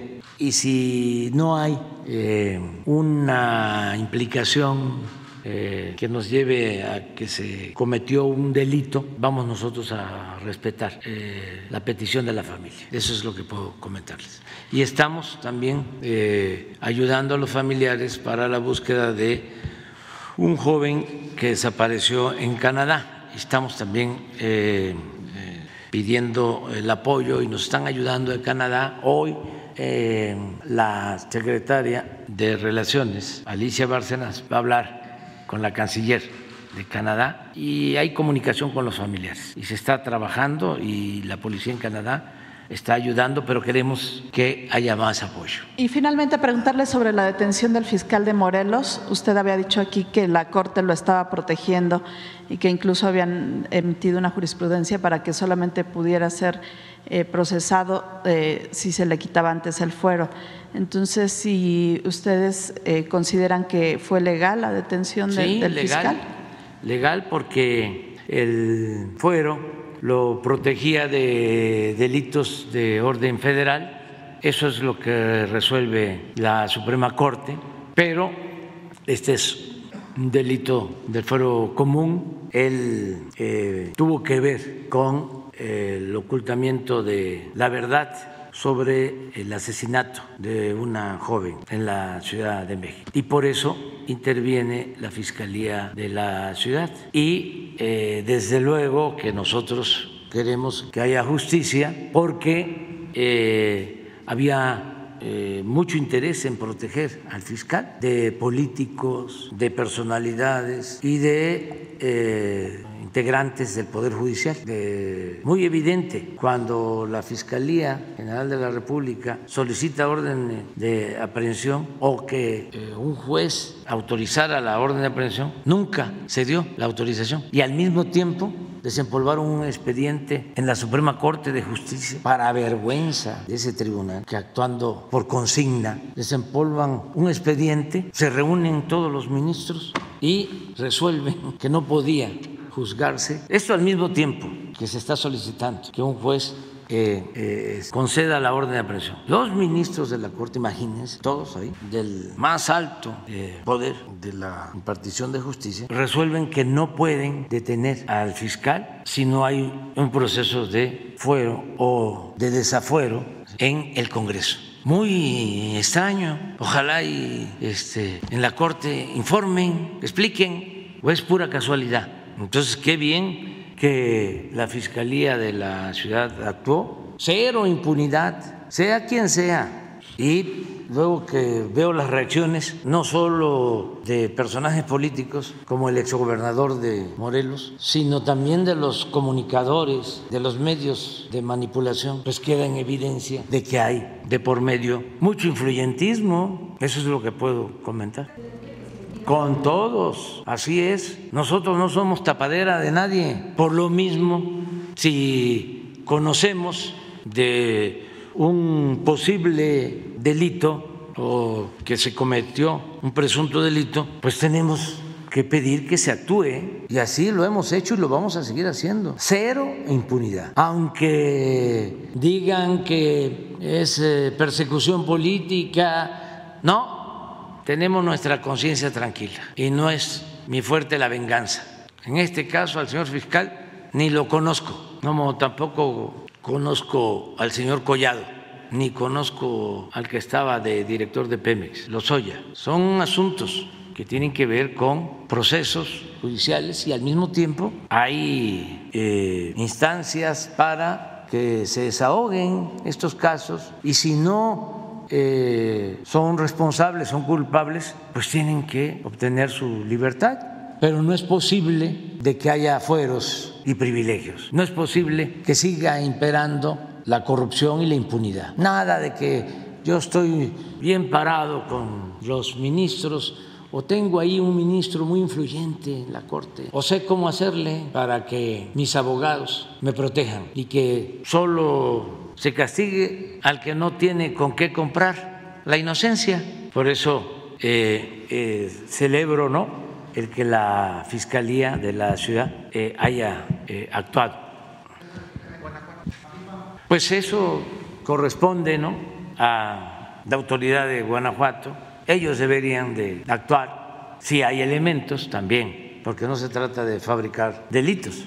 La información que tengo sobre el caso del fiscal de, de Morelos es de que sí este, fue partícipe, cuando menos hay eh, omisiones o no este, actuó o protegió. Pero él va a tener la posibilidad, además es abogado y debe de tener muy buenos abogados este, para demostrar que no participó, que no es cierto. Me llama la atención, eso sí, la defensa, ¿no? Hasta de quienes este, se hacen pasar como feministas. Es el mundo al revés. A mí me acusan de violencia política de género. Señor presidente. Eh... Espero que no vayan a salir las feministas a defender. Y digo que. Eh, a ver si. Sí. Sí, muerto. Sí. Eh, más, más tarde. ¿sí? La fiscalía ¿sí? va a dar la información. Señor presidente, en Europa, Luis Guillermo Hernández, periodista independiente y aliado de Sin Censura Televisión. Eh, en Europa hay una gran expectativa en torno del tren Maya. Es quizá una de las obras que más llama la atención en los medios europeos, en parte porque algunas empresas europeas, portuguesas, están participando en la construcción de de esta obra. Hay también una gran expectativa sobre la ampliación del flujo de vuelos hacia México al aeropuerto de Cancún, al aeropuerto Tulum y hay una expectativa también muy positiva de su gobierno y de su persona. Pero hay un pero que me parece que es importante resaltar.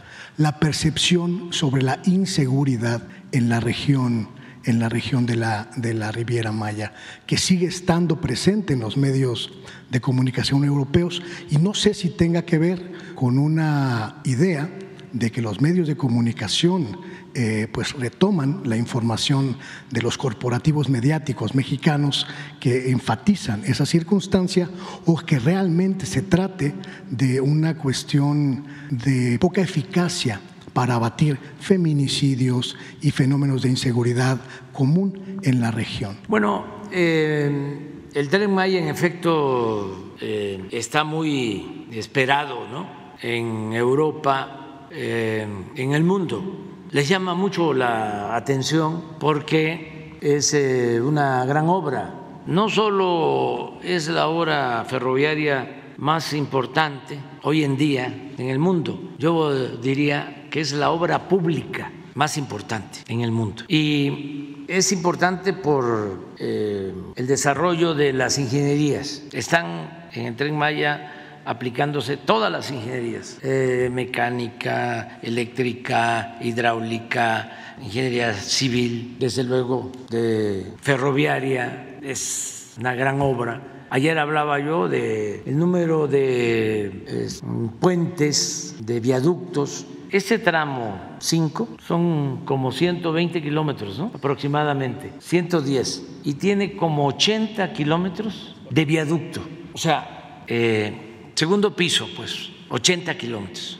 el tren va arriba, precisamente para proteger toda la zona de cenotes, de ríos subterráneos y también de cuevas donde hay vestigios arqueológicos. Es una gran obra eh, en lo constructivo. Y luego eh, la importancia que tiene en el turismo, en la parte ecológica, porque estamos hablando de dos, tres millones de selva tropical con eh, una fauna excepcional, única.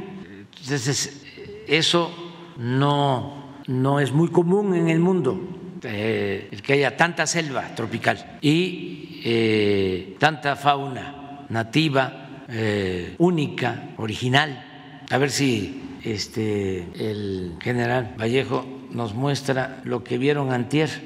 Sí, pongan, antier, porque estamos cuidando y este, vigilando toda el área. Entonces, es único. Pero por si fuese poco, ¿no? Ya eh, el Caribe, que es de los lugares más paradisíacos del mundo por el color del mar, el verde turquesa, eh, estar en Bacalar, la laguna de los siete colores. ¿Dónde? A ver, ¿en qué lugar del mundo? Por si fuese poco todo eso y la selva y estos eh, animales nativos excepcionales, donde hay un área cultural, como lo que es esta nación maya, con tantos sitios arqueológicos, con tanto arte de siglos antes de la era cristiana. Entonces es algo muy, muy, muy importante. Y en efecto, lo que dices, ¿qué tenemos que cuidar?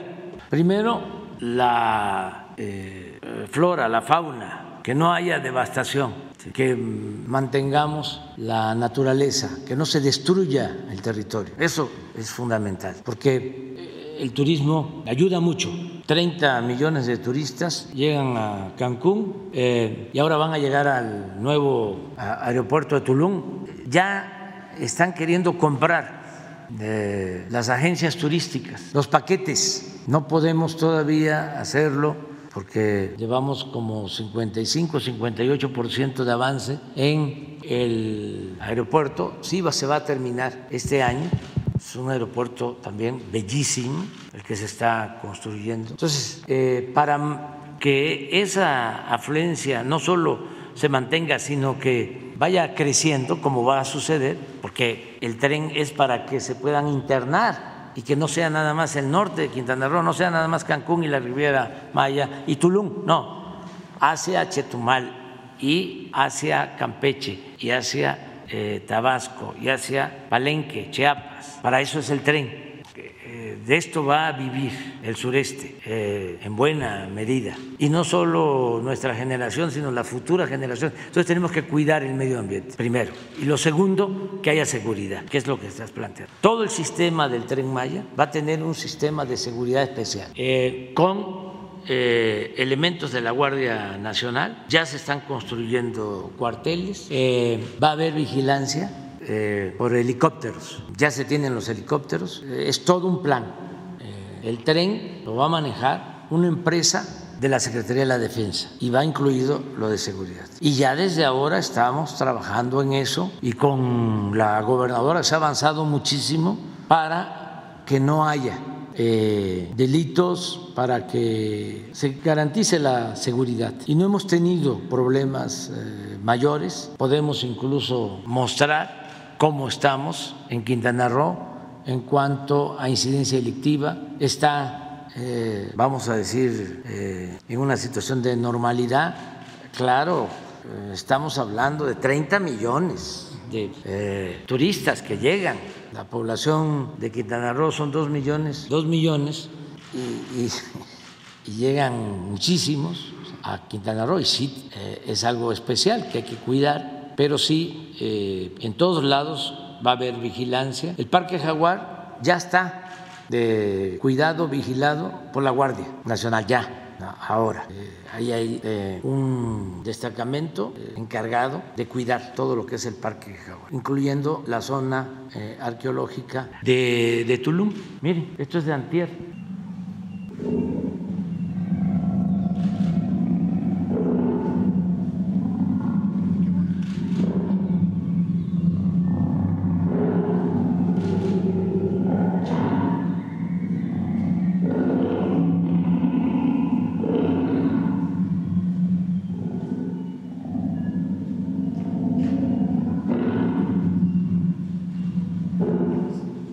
Se está trabajando en la, en la zona, se tienen cámaras y este, es, es por Calakmul, donde, ah, no, es eh, por, por Espujil, ¿no? Sí, exactamente. Entonces, sí vamos eh, a atender esto, ¿no? Pero eh, lo que tiene que ver con seguridad. Estamos también muy conscientes de que hay que garantizar la seguridad. Otras cosas, por ejemplo, el que las playas estén limpias, que no haya el sargazo.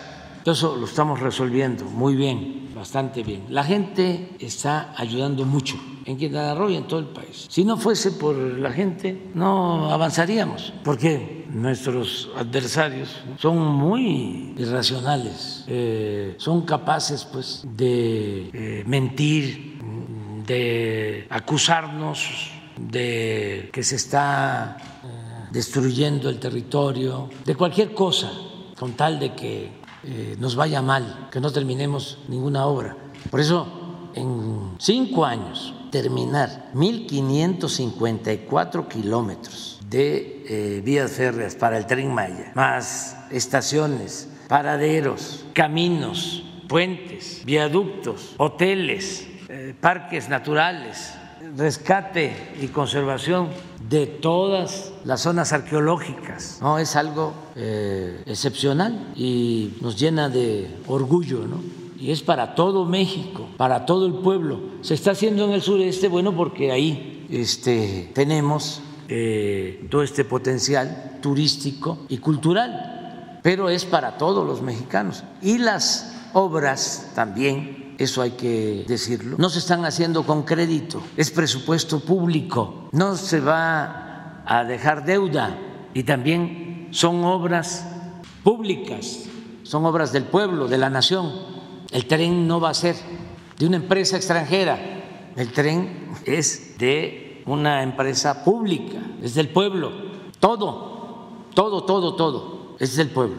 Eh, no fueron concesiones para, a ver, haz el tren y tú cobras y además cobras lo que te dé la gana y la gente ni siquiera va a poderse subir al tren, pero es tu negocio y yo te lo doy en concesión. Lo que ha pasado, imagínense, construir con dinero de los mexicanos, con dinero del pueblo, aeropuertos para concesionarlos a una empresa que lo administra y se queda con las ganancias, se queda con las utilidades, porque ese era el modelo neoliberal. Entonces el gobierno estaba convertido en una oficina para entregar contratos y concesiones a particulares.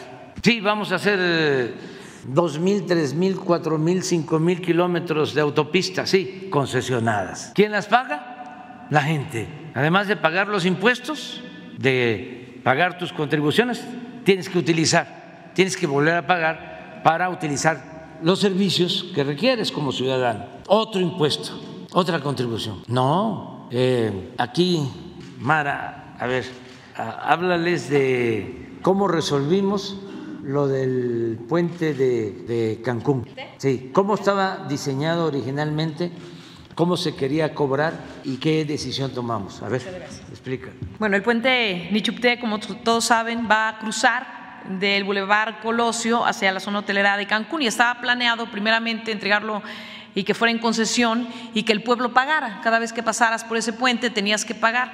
El puente, además de ser un atractivo turístico, que lo será, es acortar las brechas de desigualdad, es que las y los trabajadores de la industria turística, de la cual habla nuestro presidente, que por cierto la semana pasada, solo la semana pasada tuvimos 511 mil turistas, los trabajadores tenían que, tienen que ir y venir en el Boulevard Cuculcán, que son 25 kilómetros, y pasan mucho tiempo en sus traslados. Entonces el puente Nichupté era la obra o es la obra por la que se va a poder desahogar el puerto de Cuculcán y que ellos tengan una mejor calidad de vida o poder irse por el bulevar, por el, por el puente Nichupté pero hubiera sido imposible con el costo que tendría para las y los trabajadores. Entonces, al rescate de nuestro presidente, se hace una obra con dinero del pueblo, para el pueblo, que a veces se confunde y dicen es dinero del gobierno, no, lo dice muy bien el presidente, es dinero del pueblo invertido en donde más se necesita, que además es un puente en materia de protección civil muy importante, teniendo en cuenta que solamente hay una entrada y una salida para la zona hotelera de Cancún y hoy será un puente extraordinario con tres carriles, uno de ida, uno de vuelta, uno reversible.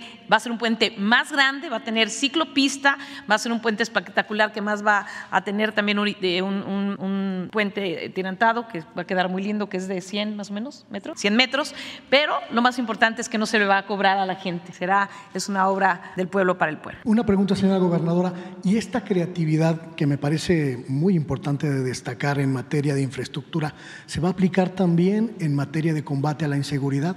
Porque pienso, por ejemplo, en este programa que acaba de presentarnos de la Casa Maya, que me parece súper importante y muy interesante, pero con la percepción de la inseguridad, quizá haya ciertas reticencias de ciertos sectores turísticos para eh, eh, entrar en esta dinámica. Sí, si me permite responder, señor presidente.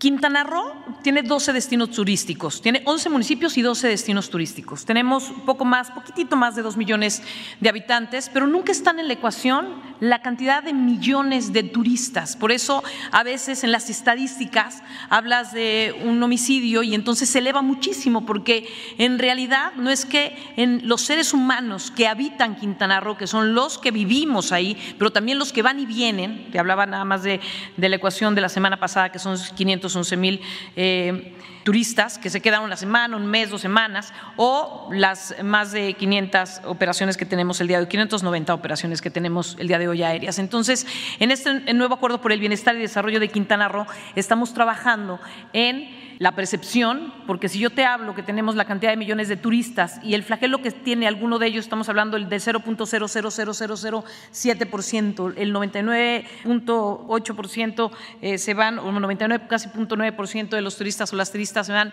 sanos y salvos a casa, al menos que se salgan de un lugar, que vayan a lo mejor a una renta vacacional o que se, ¿no? Estas situaciones. Pero este nuevo acuerdo por el bienestar y desarrollo de Quintana Roo trata justamente de eso, que la industria turística que ha sido sumamente exitosa refleje en la sociedad, en las y los trabajadores, la prosperidad compartida. Hablar de un éxito sí, sí y solo sí, esa prosperidad se refleja en una mejor calidad de vida, un mejor sector salud, un mejor ingreso, que no tengan que migrar, lo decía hace un momento, de los lugares en donde viven por una situación económica, que migren por otra situación, pero que puedan tener la posibilidad de tener una mejor eh, posibilidad de vivir en, en temas de calidad de vida. Y de eso se trata la nueva forma de gobernar y por eso lo estamos trabajando y hablaba yo de Mayacán, por ejemplo, pero la inversión que se está haciendo en Mayacán, lo que se está diciendo inversión en salud en el, por parte del gobierno federal, el puente, el, el Boulevard Colosio que se va a inaugurar el, el día 2 de septiembre, 3 de septiembre, que va a terminarse el 27 de agosto, que tiene que ver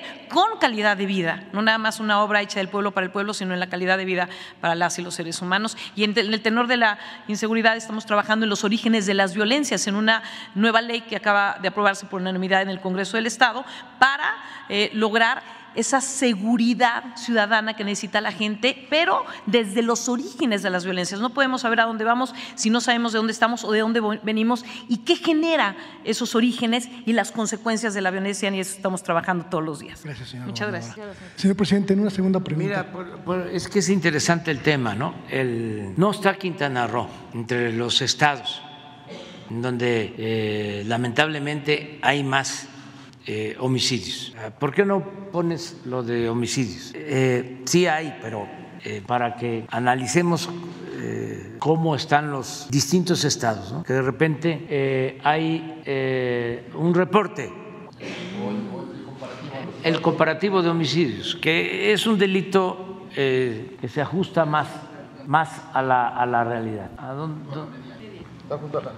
a ver si tienes, lo tienes, este es por población.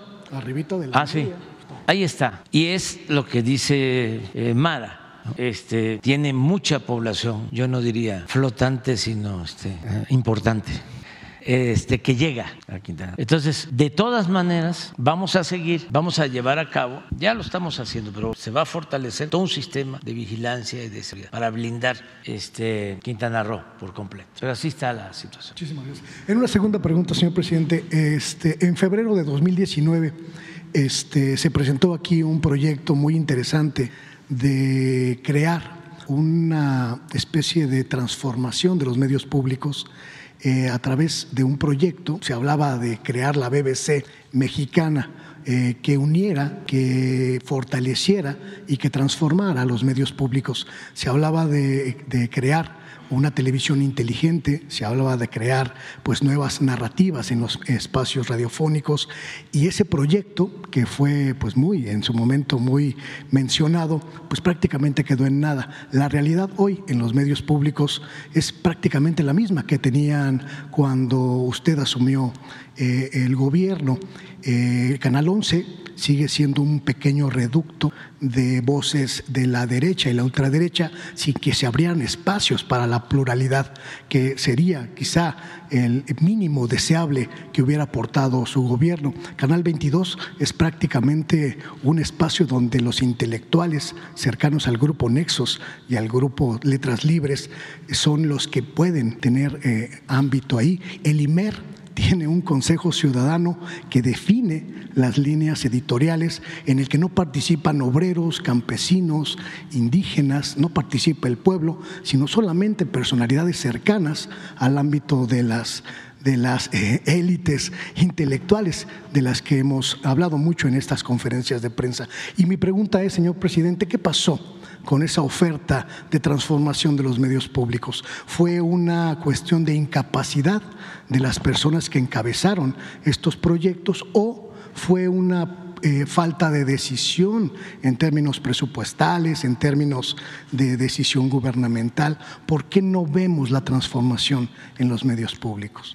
Bueno, se ha avanzado mucho, ¿eh? mucho, eh, pero al mismo tiempo, pues queremos respetar la pluralidad que debe de haber. Hay quienes, eh, como tú lo señalas, eh, nos cuestionan en los medios públicos que tienen programas de tiempo atrás y se eh, han respetado sus espacios, los tiempos y lo vamos a seguir haciendo eh, porque nosotros no vamos eh, a reprimir a nadie, no somos iguales. Yo me voy a sentir más contento, más feliz cuando termine y pueda decir, no reprimimos a nadie, no ordenamos masacres, no ordenamos ni permitimos torturar a nadie, Eh, no se permitió, eh, no se toleró la desaparición de personas, eh, se respetaron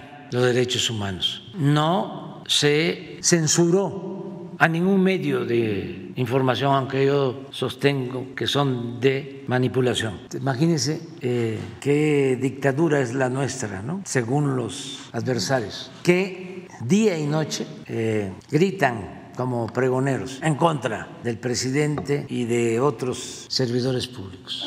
Y ahí están eh, López Dóriga y Ciro y Loré de Mola. Lo único es que no quieren, cuando les preguntamos, ¿no? decir cuánto ganan. Lo de Mola no me ha contestado sobre cuánto valen sus propiedades y cómo le hizo, porque hasta le propuse que hiciéramos un cambalache. ¿No? Todo lo que yo tengo, por lo que a cambio de lo que él tiene y no quiere, me va a doler mucho lo de eh, dejar la quinta de, de Palenque, pero me voy a rayar con la finca de Un departamento en Miami. no, no, no, la finca de Ah, la finca en Marinalco. Valle de Bravo. Valle de Bravo. Este, voy a sentirme como fifí. Lagos artificiales, alberca, ¿no? canchas.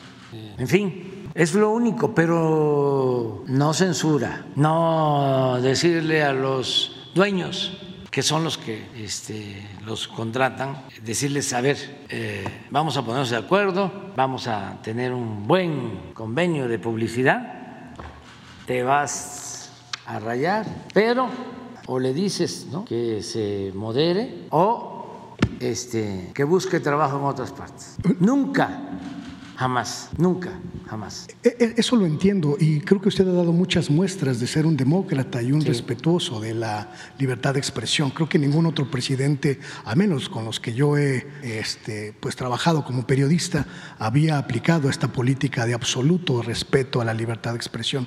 Pero no hubiera sido un buen momento, señor presidente, para que los medios públicos se constituyeran en ese polo de libertad informativa que le hacía falta a la gente. Lo estamos haciendo y, y es un proceso y también es con el propósito de que eh, se pueda contrastar, de que no somos iguales. No es saber en el 11 eh, puros periodistas afines o intelectuales afines. A veces me dicen algunos dueños de medios de información, no me recomienda eh, a un comentarista o a un periodista porque como yo constantemente les estoy reclamando aquí, de que no hay equilibrio, o sea, en el reforma no hay, bueno, sí, a lo mejor hay una o uno, pero la mayoría de los escritores, articulistas, en contra, entonces pongan a uno, ¿no? Eh, el Universal, platicaba yo de que antes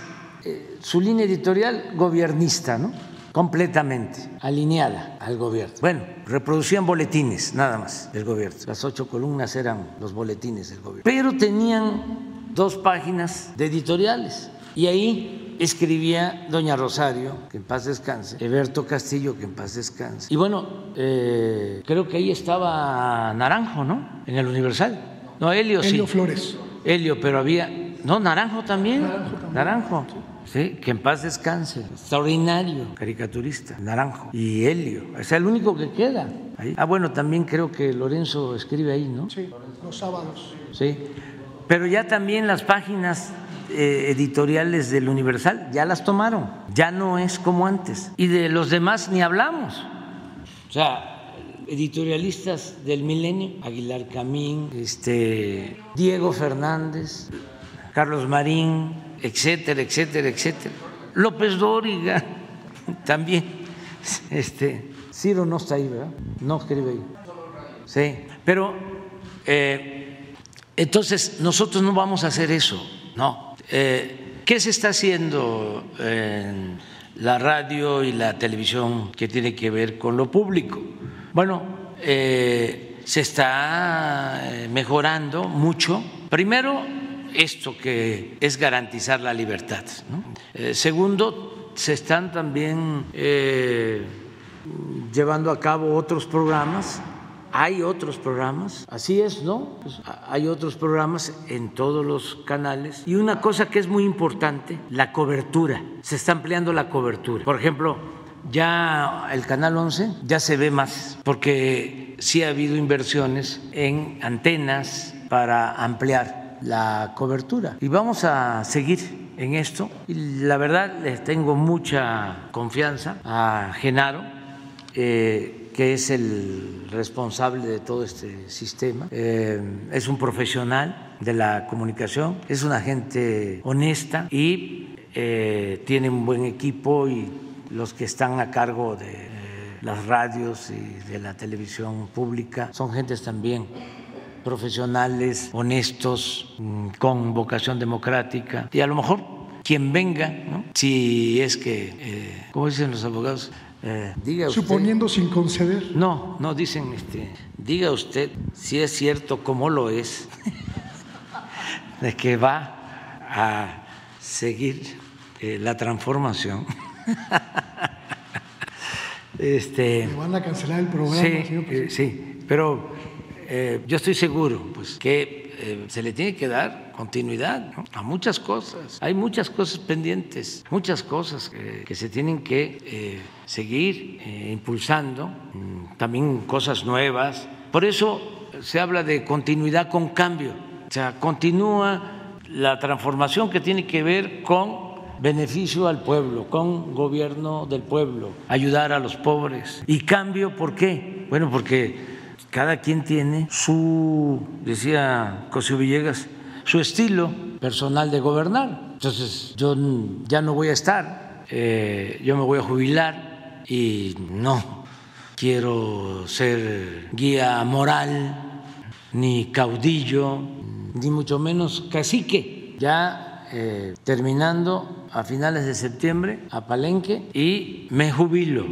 Ya nada más estoy ya trabajando, estoy escribiendo en mis tiempos libres. El último libro que voy a escribir sobre política, que va a salir como en marzo del año próximo. Pero como no tengo mucho tiempo libre, ya empecé escribir. Creo que lo voy a terminar como en diciembre, va a estar listo, pero va a llevar tiempo la impresión. Entonces va a empezar a eh, distribuirse en marzo. Ya son mm, las últimas eh, recomendaciones. Es un libro dedicado a los jóvenes, el que estoy haciendo. Son los últimos apuntes para los jóvenes, para que conozcan sobre el noble oficio de la política. Pero no solo teoría, sino también la práctica. Todo lo que significa el servir al pueblo, el gobernar en favor del pueblo y eh, buscando la, la felicidad ¿no? de la gente. Cómo ser más que un hombre de Estado, cómo poder ser un hombre de nación. Eso es lo que estoy escribiendo. Gracias, presidente. Buenos días. Berenice Telles, del diario Independiente Digital, el de México. Y bueno, pues mi pregunta es eh, eh, sobre esta eh, declaraciones que hace Napoleón eh, Gómez Urrutia sobre eh, la problemática que viven los mineros desde hace ya varios años con respecto a la, a la mina El Sombrerete, a esta huelga que, en la que permanecen. pues menciona que no, se le, no se permitió tratar este tema en, en los paneles con Estados Unidos y Canadá. ¿Qué, respuesta tiene al respecto? Sobre la huelga, sobre todo, de estos trabajadores. Sí, hay este, temas todavía pendientes en lo que tiene que ver con eh, la minería. Hay eh, huelgas pendientes, asuntos pendientes desde hace años, Cananea, eh, Tasco, Sombrerete y en otros sitios, pero sí se está atendiendo. Lo que pasa que se está buscando eh, conciliación, lleva tiempo. Y en el caso de las controversias para paneles que tienen que ver con el Tratado de Libre Comercio, nosotros no nos negamos a que se lleven a cabo esos paneles, que haya intervención de eh, jueces, árbitros internacionales. No hemos tenido problema cuando hay estas controversias y, por ejemplo, piden recuentos, que los trabajadores decidan sobre quién debe de representarlos, qué sindicato quieren que los represente. Se han llevado a cabo esas asambleas y los trabajadores de manera libre, con voto secreto, han decidido y no hemos tenido ningún conflicto, nada absolutamente. Pero voy a ver esto, de qué este, se trata. Sí, presidente. Y bueno, en, en otra, esta es una solicitud que están haciendo habitantes del municipio de Zamal, esto en Valladolid, eh, Yucatán, eh, ya que tienen más de 15 años exigiendo justicia eh, para que se castigue a una magistrada federal de nombre Mirza B. Herrera, quien, bueno, eh, con influencias los ha despojado de sus predios, que además, bueno, con mucho esfuerzo fueron comprados, adquiridos, escriturados. Eh, además, eh, cuentan con los pagos correspondientes al tema de predial y el registro público de la propiedad. Pero bueno, pues han sido acosados desde hace más de 15 años por esta magistrada que tiene influencias en esta zona de Yucatán. Y bueno, pues piden su, su amable intervención para que los apoye y, les puedan ayudar con esta con situación. Rosa Isela sí. Rodríguez. Ella está pendiente de esta conferencia. Muy bien. Eh, no va a transcurrir media hora y ya te hablaron. Gracias, presidente. Sí, sería todo. Gracias. Presidente, buenos días. Soy Teresa Mora, corresponsal del corporativo Imagen del Golfo con cinco periódicos impresos y eh, una revista y tres medios digitales que encabeza el Diario del Istmo. Señor presidente, eh, le tengo algunas preguntas. Una de ellas, presidente, en Veracruz continúan los aseguramientos de migrantes. Esto no se ha detenido y se logran constantes detenciones o son rescatados centenares de ellos. En el mes de julio, en una semana fueron asegurados en dos operativos más de 350 personas abandonadas en trailers. Llama la atención que además de provenir de países como Ecuador, Honduras, Nicaragua, ahora trafican africanos y hasta chinos. El pasado fin de semana, el Instituto Nacional de Migración localizó en la carretera Veracruz a Córdoba un autobús con 89 personas, entre las que además de centroamericanos viajaban ciudadanos de Egipto. Presidente, hay un trabajo especial después de lo ocurrido en Ciudad Juárez para garantizar que las estaciones migratorias son aptas para recibir a tantas personas para evitar una nueva tragedia?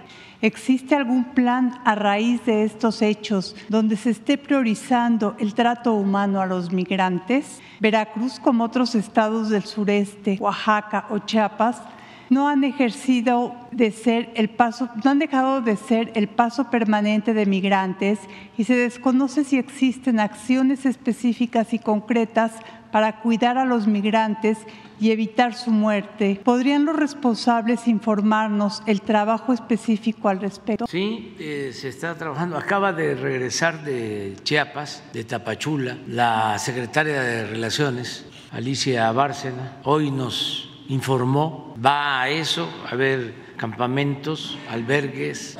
Eh, ella puede informarnos, eh, Alicia. Lo que procuramos es que no se trasladen los migrantes en estos autobuses inseguros, porque hay muchos accidentes y estamos cuidando eso y protegiéndolos con albergues, eh, alimentación. Ahora que venga eh, la secretaria de Relaciones, les va a informar. Sí, eh, hoy vimos que hay un repunte del flujo migratorio. A ver si nos manda la lámina de favor de hoy este, que presentó Alicia y a ver si en esta semana viene y da un informe de todo lo que estamos haciendo. Gracias, señor presidente. Eh, ¿La tiene? A ver, así estamos. Eh, junio y julio tuvimos un aumento. Esto es el total, estos son extranjeros y estos son mexicanos. Entonces, sí, todos los lunes vemos esto, pero no solo lo vemos, lo atendemos eh, y se está eh, actuando. Son varias medidas que estamos tomando, varias acciones, pero que venga ella y que ella informe. Muchas gracias, señor. Otra pregunta sería, la Secretaría de Marina anunció a inicios de este año en el sitio Proyectos México la construcción de una terminal marítima que incluye la creación de, de siete muelles para recibir embarcaciones de gran eslora en el puerto de Alvarado. De acuerdo a los únicos datos que se tienen, se contempla una inversión de 6 mil millones de pesos. La construcción de un puerto alterno al de Veracruz en ese lugar ha sido una añeja demanda. Con todo respeto, podríamos contar con la presencia del titular de Marina para que explique con fechas y plazos sobre este proyecto en Alvarado que por su cercanía a una hora del puerto es altamente relevante y, complementario, considera que antes de que termine su gobierno, señor, se podrá contar con tan importante obra marítima? Bueno, eh, yo informo, eh, no tenemos eh, pensado iniciar ese puerto en Alvarado ahí con mis paisanos de Alvarado, que les mando un, saludo muy cariñoso. Eh, he ido a Alvarado varias veces, son los mejores pescadores del Golfo de México. Y eh, no podría decir del Pacífico, pero del Golfo no tengo duda de que son los mejores pescadores del Golfo. Eh, ellos pescan en toda la costa, desde Alvarado hacia el norte también y sobre todo hacia el sur. Llegan hasta Campeche pescando. Y pues tengo muchos amigos en Alvarado, amigas, amigos. Y conozco pues Alvarado desde hace pues 60 años, desde que tenía yo nueve.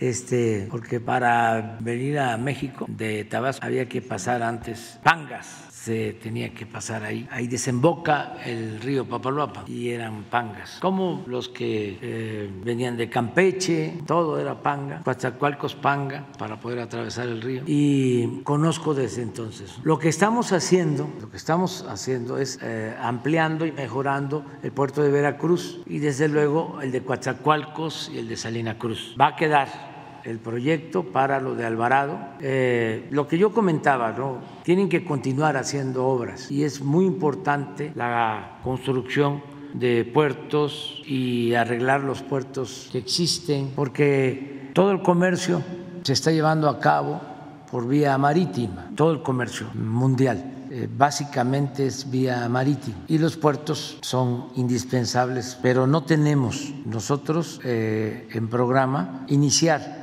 eh, ninguna obra de nueva, porque también no queremos dejar obras inconclusas. Eso es lo que puedo comentar sobre eh, eso. Señor, el pasado lunes 10 de julio, en este espacio, usted recomendó al secretario de Gobierno, Eric Cisneros, en Veracruz, y al igual que a cualquier otro funcionario que así lo desee, que renuncien si quieren ser candidatos y hacer campaña. En Veracruz, Cisneros Burgos, además de que no atendió su recomendación y no retiró toda su propaganda de espectaculares y bardas, ha incrementado su promoción.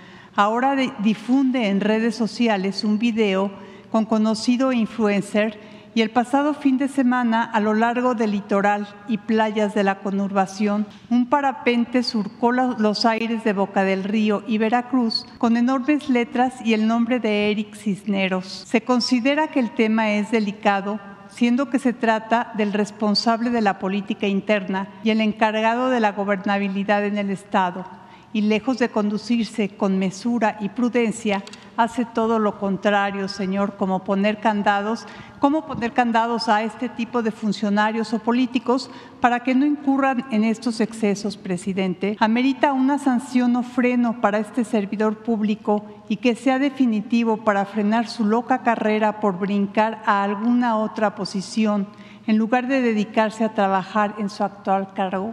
Pues yo no puedo este, hacer nada, solo recomendarles a quienes eh, hacen ese tipo de publicidad que no les ayuda. Por ejemplo, aquí tú estás este, denunciándolo, ¿no? A Eric, que es el secretario de gobierno.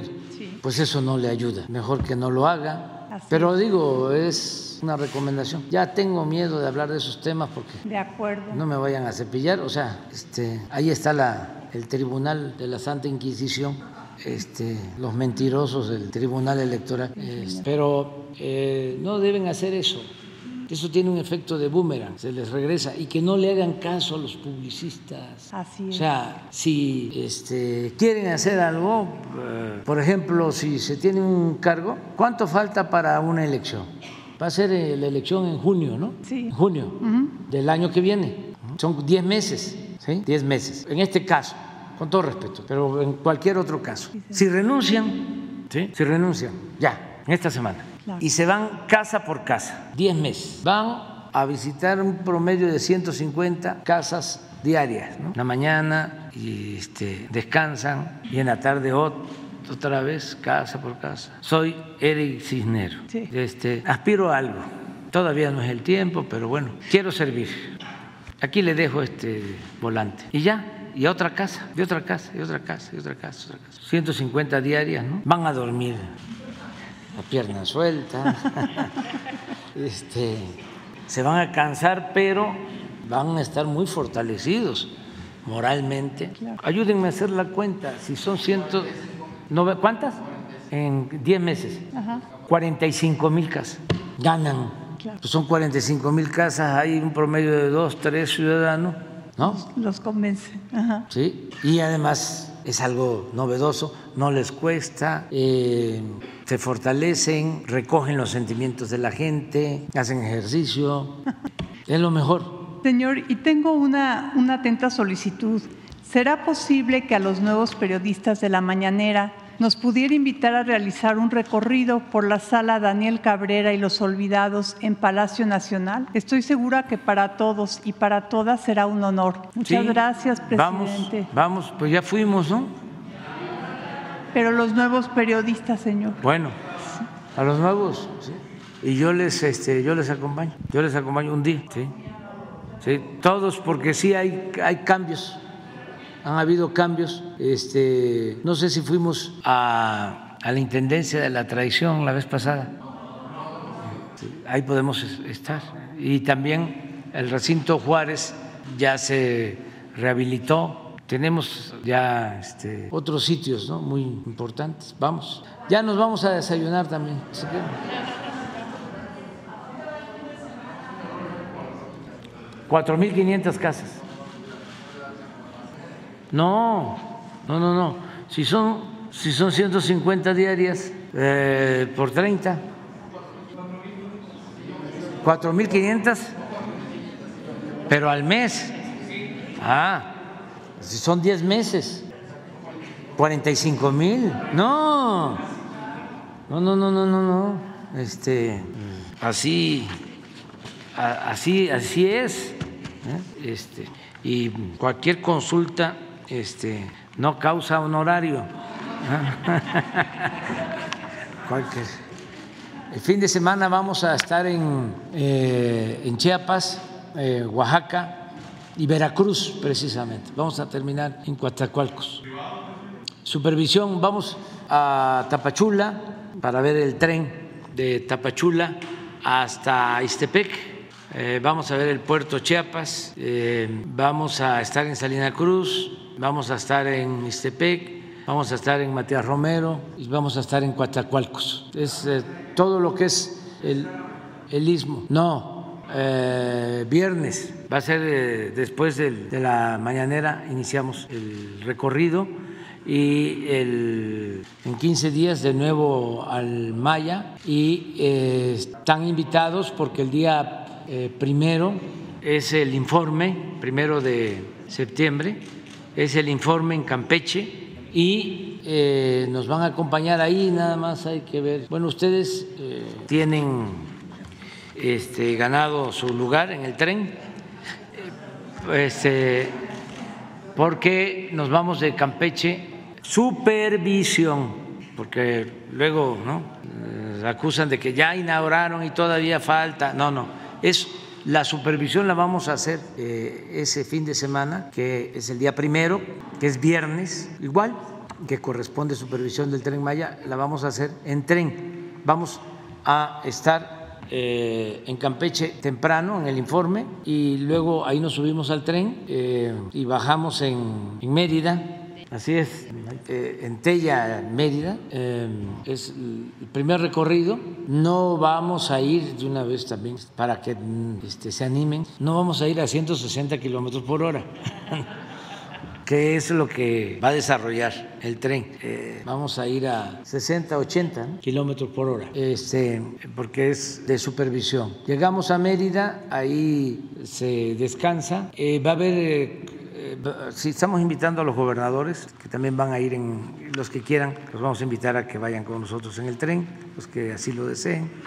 Eh, y eh, en la tarde hay una reunión de la Conagua, Conago, Conago, que es la reunión de gobernadores, porque entrega la presidencia, la coordinación. eh, eh, Salomón Jara, gobernador de Oaxaca, se la entrega a Mauricio Curi, gobernador de Vila, Mauricio Vila, de Yucatán, así es. Y al día siguiente, ya nada más, ahí sí, este, ustedes y algunos otros invitados que tienen que ver más con la cuestión eh, cultural, arqueológica, eh, los vamos a invitar para que nos acompañen. Volvemos a subir al tren en Mérida y vamos a bajar en Chichen Itza para eh, participar en la inauguración, apertura de Chichén Viejo, en un sitio mm, más antiguo que el Chichén actual, que el Chichén que conocemos. Entonces, este, ahí vamos a estar, a haber una reunión con arqueólogos, eh, se va a exponer todo el plan de rescate cultural de la región maya, del mundo maya, de la nación maya, y eh, nos volvemos a, subir al tren en Chichén y bajamos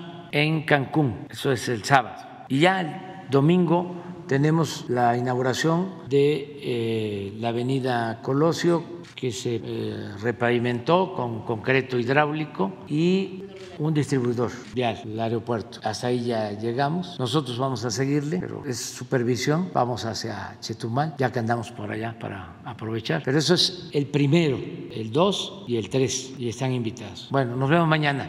Hasta luego. Gracias.